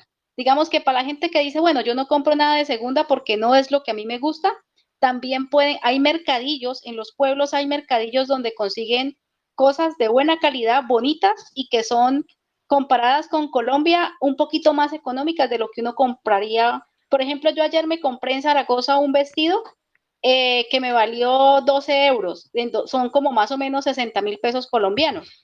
Y ese mismo vestido en Colombia me había podido valer 120 mil, 130 mil pesos. Entonces, eso es importantísimo. Eh, otra cosa importante, si están planeando venir ahora en verano, eh, el hospedaje no, no, no, lleguen los fines de semana, no lleguen ni sábado, ni domingo, ni, ni, ni, viernes. ¿Por qué? Porque sube, digamos, en estos días, el mismo, el mismo hostal. La semana pasada estuve en Madrid. Después de que llegué de Holanda, eh, llegué a Madrid otra vez a terminar de hacer las investigaciones. El mismo hostal, yo llegué el martes, el martes pagué 45 euros en el centro de Madrid. Estoy hablando a más o menos cinco minutos de, del, del Parque del Retiro caminando, que eso es el centro de Madrid. No sé qué kilómetro es, pero sé que es el centro de Madrid. Y pagamos 45 euros por noche. Ya, eso fue martes y miércoles. Para el jueves me cobraron 50 y pedí para alargarlo para sábado y domingo y la misma habitación, el mismo servicio, ya estaban cobrando 75 euros por noche.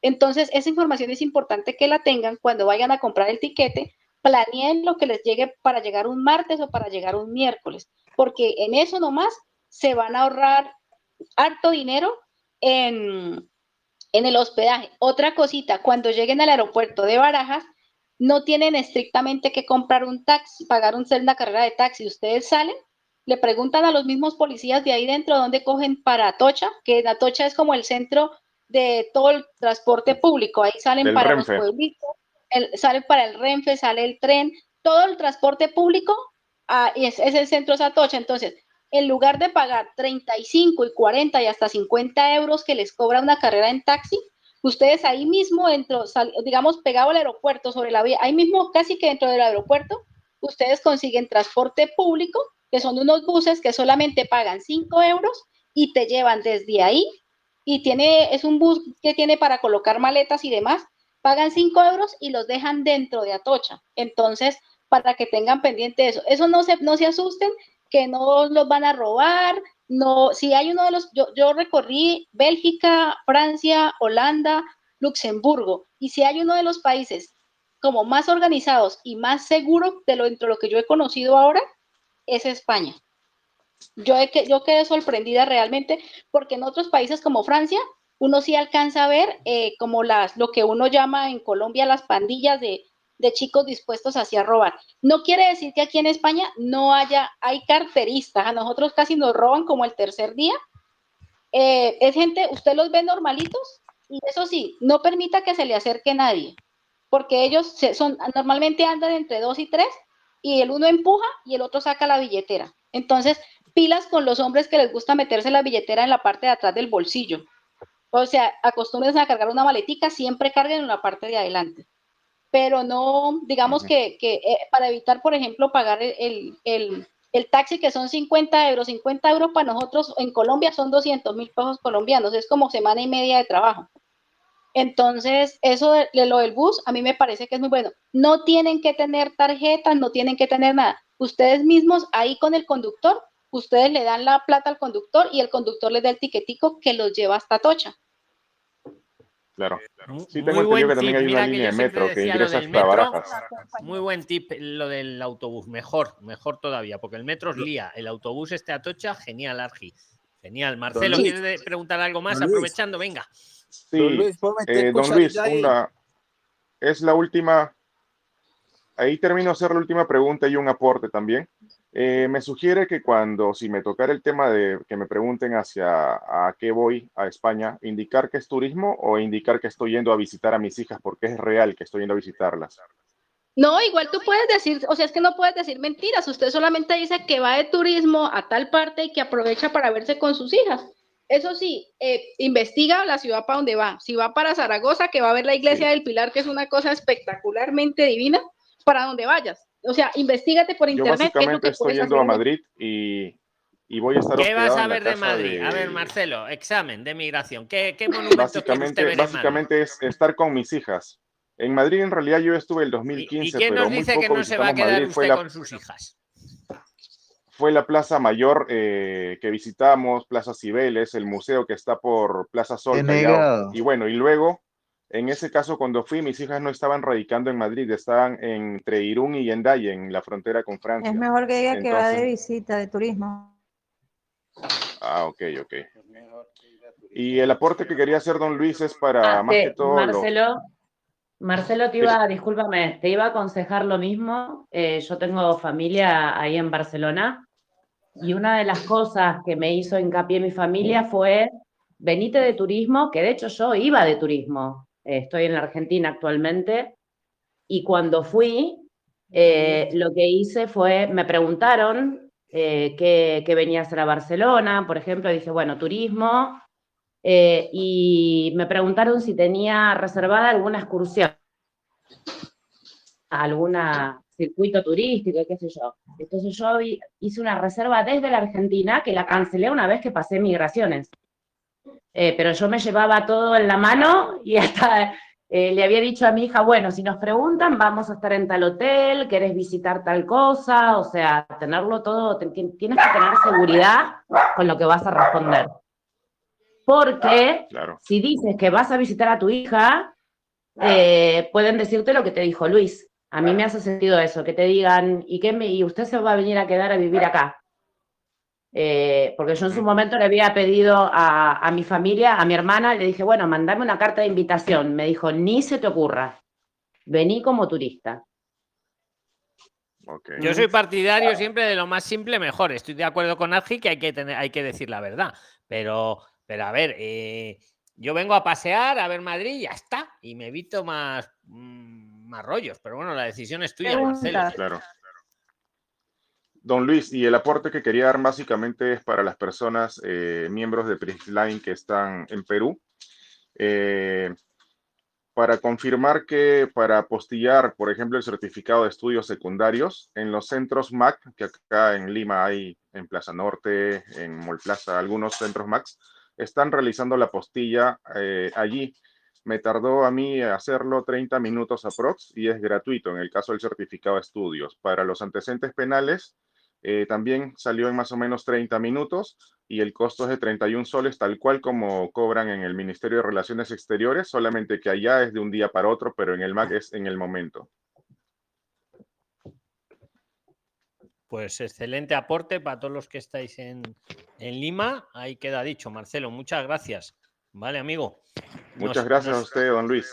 Sí. Eh, Nos- Luis, nos otra sigue- cosita, eh, Venga, cosita aporta, que- Argi, aporta que está, porque estamos aprendiendo y luego vuelvo a dar el Sí, pistoletazo. Venga, entonces, bueno, le cuento, dentro de las cosas que hice la semana pasada, estuve averiguando cómo abrir una cuenta en Madrid, ¿sí? Me recorrí como Cuéntanoslo, venga, brevemente. ¿Cómo abrir la cuenta en Madrid? Cuenta. Sí, me recorrí como cinco bancos, eh, algunos me pidieron el DNI, otro, o el único que me, y me pareció mejor que todos los otros sin ninguna propaganda ni nada. Eh, el Banco Santander, digamos que para los latinos fue el que mejor me pareció, primero, porque no piden comprar un seguro que sí lo pide, por ejemplo, el BBVA, que es el peor de los que por lo menos a mí me atendió.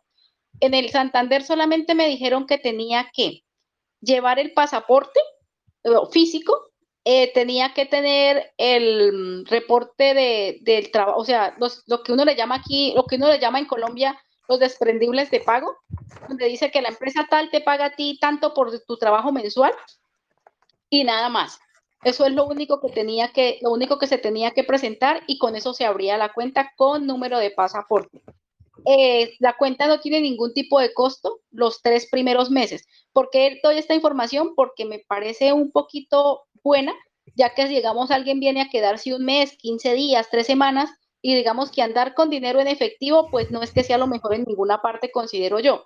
Y andar con tarjetas, pues tampoco es que sea tan bueno, porque por ejemplo a mí, nosotros tenemos dos tarjetas y una de esas, por despiste, la dejamos metida en, el, en la máquina de donde se sacan los tiquetes del tren y nos quedamos sin una tarjeta. Entonces, digamos que no es lo mismo si se tiene, digamos, una cuenta acá. El Santander no me dijo que tenía que tener, ah, toca, se abre con 50 euros pero esos 50 euros cuando tú los quieras retirar, los retiras. Y no te cobran, sino a partir de los tres meses, te comienzan a cobrar 20 euros mensuales. Pero los tres primeros meses no cobran nada. Entonces no sé si de pronto a alguien le sirve esta información. Pero Muy importante, Argil, la información que acabas de dar. Ah, ¿Fuiste alguna, nos puedes decir a qué oficina fuiste del Santander? No, yo fui a todas. Yo fui a todas porque yo me recorrí los países latinos, los países no, los, los sectores de Madrid latinos, que es Puente de Vallecas, Villaverde Bajo, Villaverde Alto, Ciudad Lineal y Pueblo Nuevo. Todo eso de todo, y en todos, y donde íbamos, donde, por donde íbamos pasando y miramos el banco, ahí entrábamos a preguntar a ver, pues, como como qué datos le pedían a uno. Eh, así por encimita, la, en la Caixa se puede abrir una cuenta virtual, pero la Caixa cobra desde el momento cero, le cobra a usted 20 euros por tener la cuenta abierta el BBVA, super, una atención súper mala, súper mala, súper mala. La mujer lo único que le importaba era que le comprara un seguro que me cobraba sin repatriación, me cobraba 140 euros por trimestre y con repatriación tenía que pagar 220. Y y le, le, pide a uno que tiene que tener el DNI y le pide a uno que tiene que, que, los recursos. Entonces yo le dije, no, porque es que yo, y me dijo algo, yo le dije, no, es que yo no, que la nómina, yo le dije, no, es que yo no tengo nómina acá, yo tengo nómina para una, yo, yo trabajo para una empresa española, pero tiene sede en Colombia. Y le conté toda la historia que ustedes ya más o menos saben. Y me dijo, no, pero si es que no está trabajando aquí, es que no, no espere que un banco le abra la cuenta para blanqueo de capitales. Y yo la miré como que, o sea, de una vez me dijo delincuente. Madre mía, madre mía, madre mía. Con la del BBVA. Entonces, pero digamos que en las diferentes oficinas de Santander, del Banco Santander, que de hecho hay muchas, yo fui como a cuatro y en todas cuatro me dijeron lo mismo. Mira, tú traes el pasaporte original. Ah, otra cosa, tú puedes abrir una sola cuenta para dos personas. O sea, si yo voy, por ejemplo, con, con mi hermano, con mi esposo, con mi primo, llevamos los mismos documentos y nos abren la cuenta para los dos. Pero pues obviamente, si uno lo piensa un poquito mejor, si es, yo, digamos, si no quiero pagar los 20 euros mensuales por después de los tres meses, pues yo abro esta primero yo y ya la, el tercer trimestre lo abro con el titular del otro y no voy a tener problema y no voy a tener que pagar nada. Real, yo pregunté en el Caixa, en el BBVA, en el Santander y en uno que se llama um, Cibercaja. Cibercaja me dijeron que no, no habrían. Y también pregunté en uno que se llama como Ban Banquini Banqui. Ese también me pareció más o menos bueno pero para los latinos con pasaporte y así fácil y que se lo hable, no, ah, eso uno va y radica los documentos un día y al otro día ya le dan el número del el número de la cuenta que ustedes le llaman Iván, creo que es, algo así. Bueno, ya tiene uno cuenta. Entonces, esa información, esa información, por si le sirve a alguno, pues es lo que yo averiguado. A ver, Argi, que te van a hacer una pregunta. Muy buen aporte ya. Intentar en el Santander. Nos han hablado. A ver, eh, Jorge Juárez también lo abrió en el Santander. Mm, no, sí, es que... Ahí están vuestros testimonios. Jorge Juárez abrió la cuenta Mundo. No sé si la tuya ha sido cuenta Mundo. Y lo que estás diciendo de los titulares es verdad, nunca ha salido, pero que sepáis que, que una cuenta bancaria la puedes poner a tu nombre o, o puedes poner varios titulares. O incluso te digo más, puedes poner autorizados, la puedes poner a tu nombre y autorizo, pues yo qué sé, a mi hermano, a mi primo, a mi marido o a mi hijo. ¿vale? Ahí puedo utilizar la cuenta también y tal. Ah, eh, te quieren preguntar algo. ¿Quién quería preguntarle a Argi? Don Luis, eh, buenas, eh, estoy saludándole desde Colombia. Eh, voy a viajar ahorita en octubre. Ya tengo los tiquetes comprados como turista. mi pregunta para la compañera que está hablando es si ella presentó eh, cuando viajó el CHEDMID y el, el seguro de viaje que piden para, para estar como turistas allá en España. Bueno, pues yo le cuento la pura verdad. y nada más que la verdad, pero Luis me va a regañar. Eh, yo, la verdad es que me tomé la prueba en Bogotá, hacen pruebas de PCR. Yo me tomé todos los días antes, como cuatro días antes de viajar, me tomé las pruebas del PCR. Em, no me la pidieron, sin embargo, yo la traje. Eh, lo que sí hice fue el QR, que uno ingresa a la página y declara que está en perfectas condiciones de salud, que cumple ta, ta, ta, y sí tienes que traerlo impreso, tienes que traerle, porque después de que uno pasa migración, eh, hay una parte de salud dentro del aeropuerto de Barajas que te dicen los que están vacunados por este lado, los que tienen el QR por este lado, y lo revisan. Ellos tienen un lector donde tú le pones el QR y ellos lo leen como comprobando que sí hiciste el proceso y que está registrado en la base de datos que te permiten el ingreso. Para lo de la tarjeta de el viaje, el, el qué, el seguro de viajero, sí realmente no lo traje porque tuve un problema de última hora, lo pedí como en tres empresas que sí llegaba, que no llegaba, finalmente nunca, nunca me llegó. Entonces ya, ya estaba sobre la hora y como estaba trabajando hasta último momento antes de salir de Colombia, entonces no lo traje. Sin embargo, yo pues alcancé te a tomar regaño, te regaño por no haberlo traído. Imagínate que te lo llegan a pedir. No, porque yo traía, yo traía el enlace donde yo, o sea, es que las empresas donde lo compré, donde me lo ofrecieron, me dijeron que me lo entregaban 24 horas después. Y resulta que no eran 24 horas después de cuando yo lo firmaba, sino eran 72 horas después. Entonces no me lo alcanzaron a entregar en físico. ¿Sí? Entonces, ¿yo qué hice? Yo lo compré, o sea, lo nego, digamos, di la orden de que me lo entregaran, pero no me lo entregaron. Como yo la compra la hice por internet, entonces yo traía el contrato de que yo tenía contratado mi seguro, pero no traía la tarjetita de seguro porque no me la habían entregado. Eso fue lo que yo hice. físico, no lo, físico no lo traía, pero yo traía la, la tarjetita de seguro de que si me, o sea, el, el, contrato, cosa de que en últimas, mire, yo ya tengo un contrato válido y yo di la orden de que me descontaran el valor que me costó para traerlo.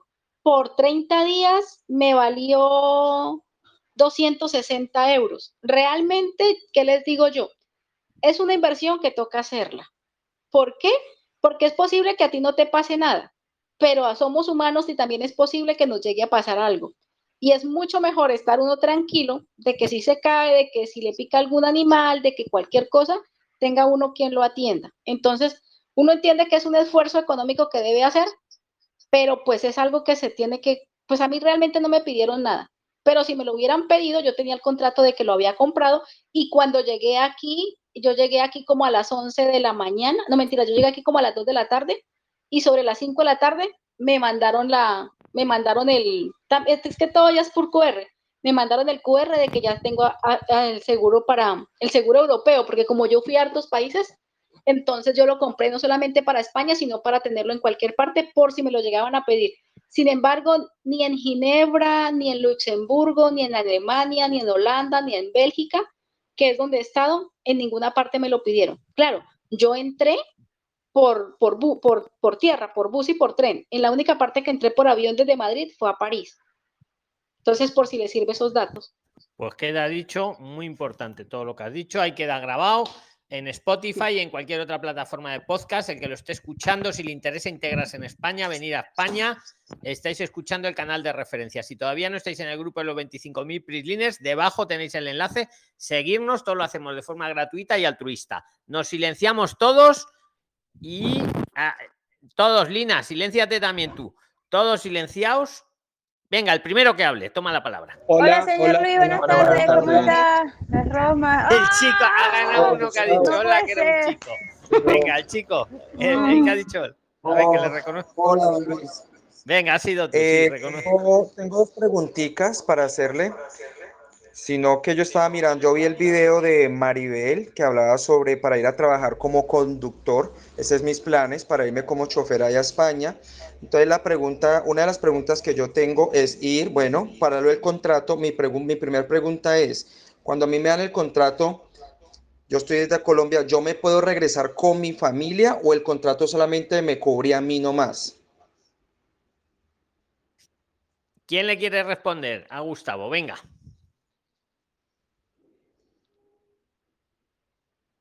Nadie sabe, don Luis. Pero ¿cómo que no sabe nadie? Por favor, si es muy fácil la pregunta. A ver, Ross. Todos estamos respóndele tú. esperando para preguntar. Venga, y así luego te dejo preguntar. El que le responda, escucha, el que responda a Gustavo luego tiene la palabra, para lo que quiera. Venga, Ross, ¿tú le sabes responder? ¿O alguien? Está difícil, no sé. Que repita la pregunta. Que Señor mira, Luis, si no venga, me repite la pregunta. A ver, el que le sepa responder luego tiene la palabra. Vamos a hacerlo así mejor todavía. Venga, re- repite la pregunta, Gustavo. Sí, claro. La pregunta es la siguiente, sino que viendo yo el video de Maribel que dice que uno se con- que uno adquiere un contrato para ir a trabajar a España como conductor. Entonces uno va, le hacen el contrato y que toca regresar de nuevo al país. Mi pregunta es, al yo regresarme, ese contrato me cubre para yo regresarme con mi familia o solamente tengo que regresarme yo solo? Tengo entendido que únicamente la persona titular del contrato. Al año usted puede reagrupar a su pareja y a sus hijos. Es correcto. casado o no sea casado. Es correcto. Tienes la palabra, amigo. Es correcto. Le has respondido y además muy bien. Tiene la palabra, ha ganado él. Listo. Torre Eh, Fuerte. la Ah, bueno, espera, o Gustavo tenía algo más. Ahora tienes Sí, la palabra, Torre Fuerte, Eh, Cádiz eh, con. La Acaba otra la pregunta segunda que pregunta, Gustavo. Cuando yo tengo ese contrato, quedo totalmente legal en España, a qué tengo derecho y a qué no tengo derecho en España con ese contrato laboral. Tiene derecho a la seguridad social, sí, a que lo inscriban, su patrón lo debe escribir allá en el régimen de seguridad social. Y también tiene los, los derechos de homologar el carnet de conducción, sí, porque está legal. Mientras que no esté legal, no puede homologar el, el, el carnet de conducción. Y todos los derechos de ley que tiene cualquier español Ya, o por sea, ser residente legal, sí, eso es residencia, sí, residencia y trabajo se llama esa tarjeta, que es por un correcto, año sí. nomás, al año debe renovarla, sí, y así a los tres años ya, ya le dan la reduración, me parece, por cinco años. O te diría más, a los dos años de residencia puede optar a la ciudadanía, a la nacionalidad. También, exacto, sí señor, correcto. sí. la idea es durar en ese trabajo, la idea es durar en ese trabajo dos años para poder aplicar ya para nacionalidad, ¿cierto? No, la Correcto, idea es Mira, vas- trabajo. Sí, debe aplicar ah, eh, para solicitarla, te- demostrar ingresos y pues eh, rellenar unos documentos, uno, no sé, reunir todos los requisitos que le piden, ¿no es cierto? Yo tiene un cuando yo la pedí, que soy nacional español, se me demoró tres años, ahora como que está más, más ágil, o sea, en menos tiempo sale. Correcto. Luis, Gustavo, eh, una preguntita rapidito. Sí o la, sí, idea sería Gustavo, que- la idea- la idea sería quedarse en ese mismo trabajo por esos dos años para poder entonces aplicar la nacionalidad española. No puedo cambiar. ¿cierto? Tienes muy buen plan, Gustavo, y te ha respondido de maravilla torrefuertefincaris.com. Torrefuerte Fincaris, lo prometido es deuda. ¿Quiere, quiere participar, preguntar algo, aportar algo más? Muchas gracias a todos. A ver, pero Yo creo que ya se salió el otro señor que respondió. Sí. Gustavo, Eh, Norman- Normando, ¿qué quieres decir? Espera, a ver, a ver, que nos organicemos. Normando, ¿quieres decir algo a Gustavo? Sí, algo allí a Gustavo y al que le respondió. Buenas tardes. Eh, sí o sí, el amigo Gustavo tiene que ir a España a buscar el contrato. La empresa no puede mandar el contrato por algún, sea correo, sea WhatsApp, sea para no hacer ese viaje ida y vuelta. Es buena idea también. Si la empresa te manda el contrato, contrato- Gustavo, El ¿es posible contrato, el contrato se lo envían a uno desde, desde España a Colombia, ¿sí? Porque si esto está en, en España, debe regresarse al país de origen para legalizar ante el consulado eh, el trámite del visado. O sea que si, como dicen, sí, es mejor que se lo envíen para que usted legalizarlo acá, por ejemplo, en el caso suyo, no sé qué país esté, ¿sí? En el caso Colombia. nuestro acá en Colombia, ¿sí? Para que Sí, lo legalicen en el consulado. Y ya le dan su visado y ya puedes viajar sin ningún problema. Y empiezan los trámites apenas llegue. Ya, lo recomendable es mejor solicitarlo estando desde acá en Colombia. Correcto, sí, lo importante es que la empresa tenga la disposición de darle el contrato. Listo. Permiso. Eso es muy importante para que lo sepamos todos aquí, porque si la empresa puede hacer eso con Gustavo, nosotros podemos tener un hincapié con la empresa que podemos contactar en España para no hacer ese viaje ida y vuelta y gastar ese dinero innecesariamente. Si Gustavo, si lo puedes hacer, en verdad no nos da información porque, bueno, después yo hago mis preguntas correspondientes cuando me toque. No, claro, o sea, toda información como me vaya con este trámite, créame que yo les estoy comunicando todo a, a todos los del grupo, no hay ningún problema. Eh, Es que lo que le es la estoy idea, explicando, Perilines. lo que le estoy explicando es lo real, mire, ¿sí? eh, porque eh, yo lo viví.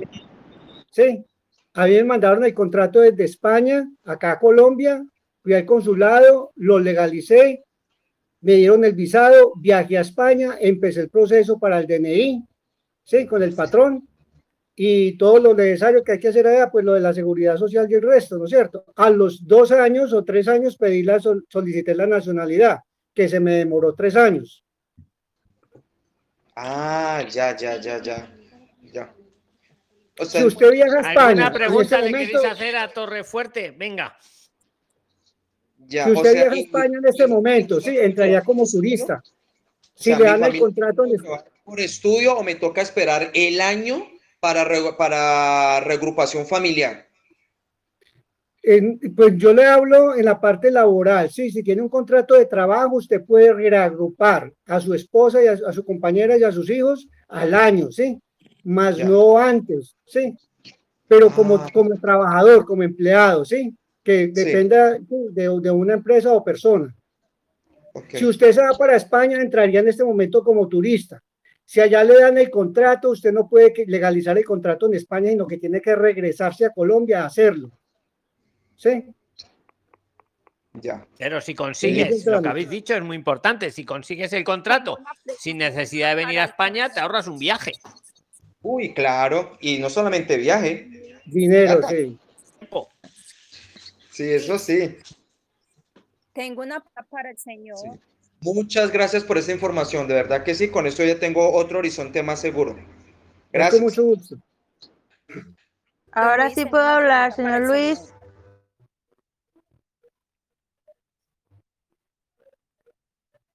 Don Luis.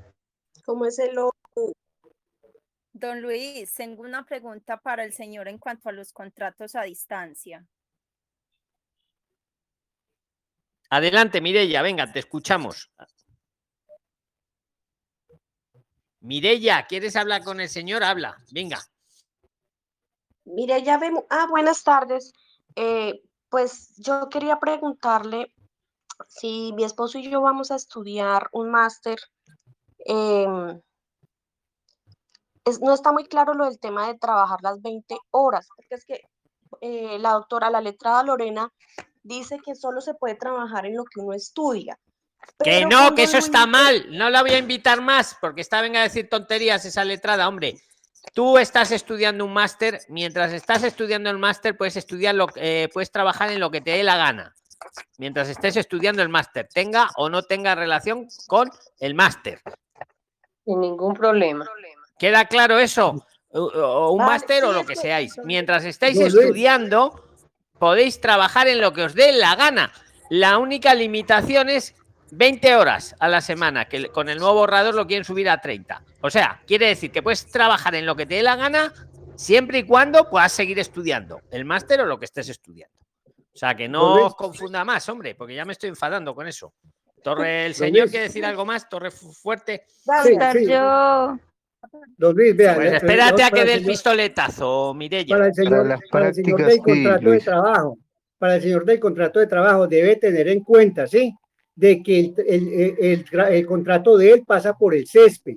Si hay alguien, algún español o algún nacional que esté interesado que pueda ocupar ese cargo, no le, no le dejan eh, dar el trabajo a él. ¿Sí me entiende? Porque también hay mucho desempleo. Hay que tener en cuenta eso, a no ser que sea que tenga, eh, por ejemplo, que el papá sea español o algo parecido, ¿sí? Que ese contrato no pasaría por el CESP, por la oficina de empleo, ¿sí? Porque todo pasa por la oficina de empleo antes de ir a, de darle el contrato a otra persona que esté en el exterior. Salvo a los peruanos y a los chilenos, efectivamente. Exacto, eh, correcto, sí, está muy bien, correcto, sí, señor. A ver, venga, nos silenciamos todos. Señor Luis, to- to- espera, espera, todos, todos silenciados. Que vamos, espera, que vamos a Sí. decidir quién interfiere, quién, quién, todos, todos silenciados. Venga, todos Con silenciados. respecto a lo del contrato, señor Luis, un momentico, con respecto Venga, al contrato. aporta el contrato, Mario. Venga, lo de, oye, ¿has encontrado ya el pueblo que te da la panadería o no, Mario?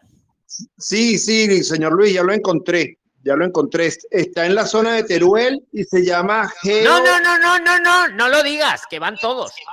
Hay Ah, 8.000 ok, pueblos. Si quieres la panadería para ti, no lo digas. Bueno, haz lo que quieras. Ok, pero mire, con respecto al Tú te lo contrato, currado. Es que ha encontrado, ha encontrado un pueblo que le dan panadería y le dan para vivir también. En la panadería en la parte de arriba. Si dice el pueblo, antes de que venga Mario, ya. Venga, adelante. Mario. Haz lo que tú Mire, quieras. con respecto, no, con respecto a lo del contrato de la persona que está pidiendo para conducir, este, ahí hay deficiencia de conductores, por eso es que no hace falta que pase por el CEPE, por el, por lo- porque ya, ya También es saben que verdad lo de, la, está- lo de la situación nacional de empleo, que además con el borrador lo van a, a suavizar más. Es que, lo que, es que todo lo que estáis diciendo es cierto. Está muy bien el apunte, Mario, también. Si hay escasez, si hay escasez de conductores en España, ahí no aplica lo de la situación nacional de empleo. Ah, pero Ahí con tenéis tarea. Ahí tenéis tarea. Pero bueno, está bien todo. Escucha, nos silenciamos todos. Venga, a ver quién va a participar ahora. Todos silenciados. Venga, el primero que hable.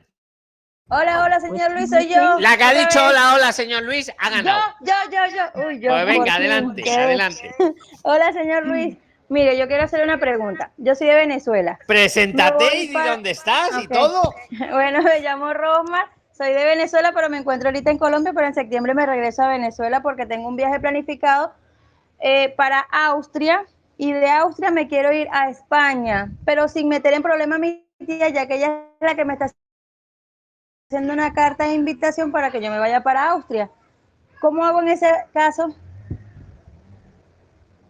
Ay, que no me he enterado, que no me he enterado. O si quieres, alguien se ha enterado que se lo diga. Venga, y luego tiene la palabra. Yo, yo quiero decirle, Pues hasta donde tengo entendido, don Luis, eh, usted debe de, de chequear la salida también si usted es invitada, porque si no va a meter en problemas a, a su familiar.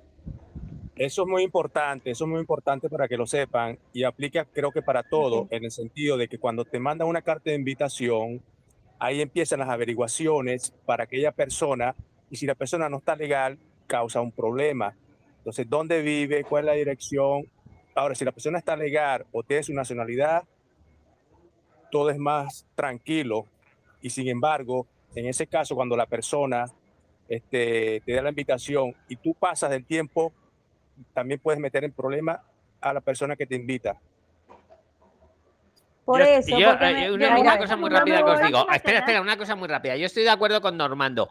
Si podéis evitar las cartas de invitación, que son un rollo, y evitarlas. Porque, oye, una, una reserva de un mochilero casi te cuesta lo mismo que te cuesta que te hagan la carta de invitación, que también tiene un coste y te la tienen que mandar. Solo, solo de- quería decir eso.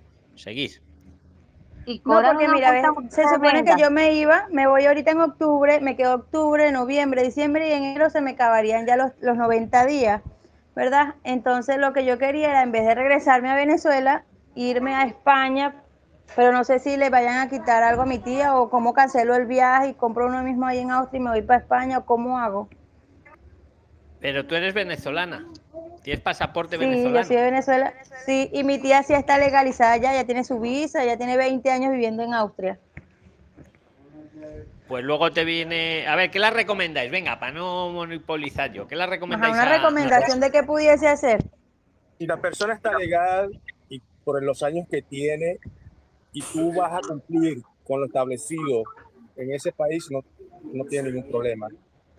Ahora, el problema es que eh, como venezolano, yo soy venezolano, vayas a quedarte ilegalmente después del tiempo correspondiente. Ahora, si vas a lo legal, ya te, te toca salir y sales, ya no hay problema. No, no entendí, me perdí. Hombre, yo lo que le iba a ver, Ross, que no, escucha, que vamos a tener que acabar. Yo te iba a decir que si eres venezolana, pidas la protección internacional y ya está, que te, que te os dan la residencia por razón. Pero por eso, de Austria me voy para España y pido la protección allá. ¿Cuánto vas a Pero estar mi en tía no se Austria? mete en problemas. ¿Y por qué no lo haces al En revés? octubre. ¿Y por qué no te lo haces al revés? Vente primero a España, pídela. Es No que si no te van a decir.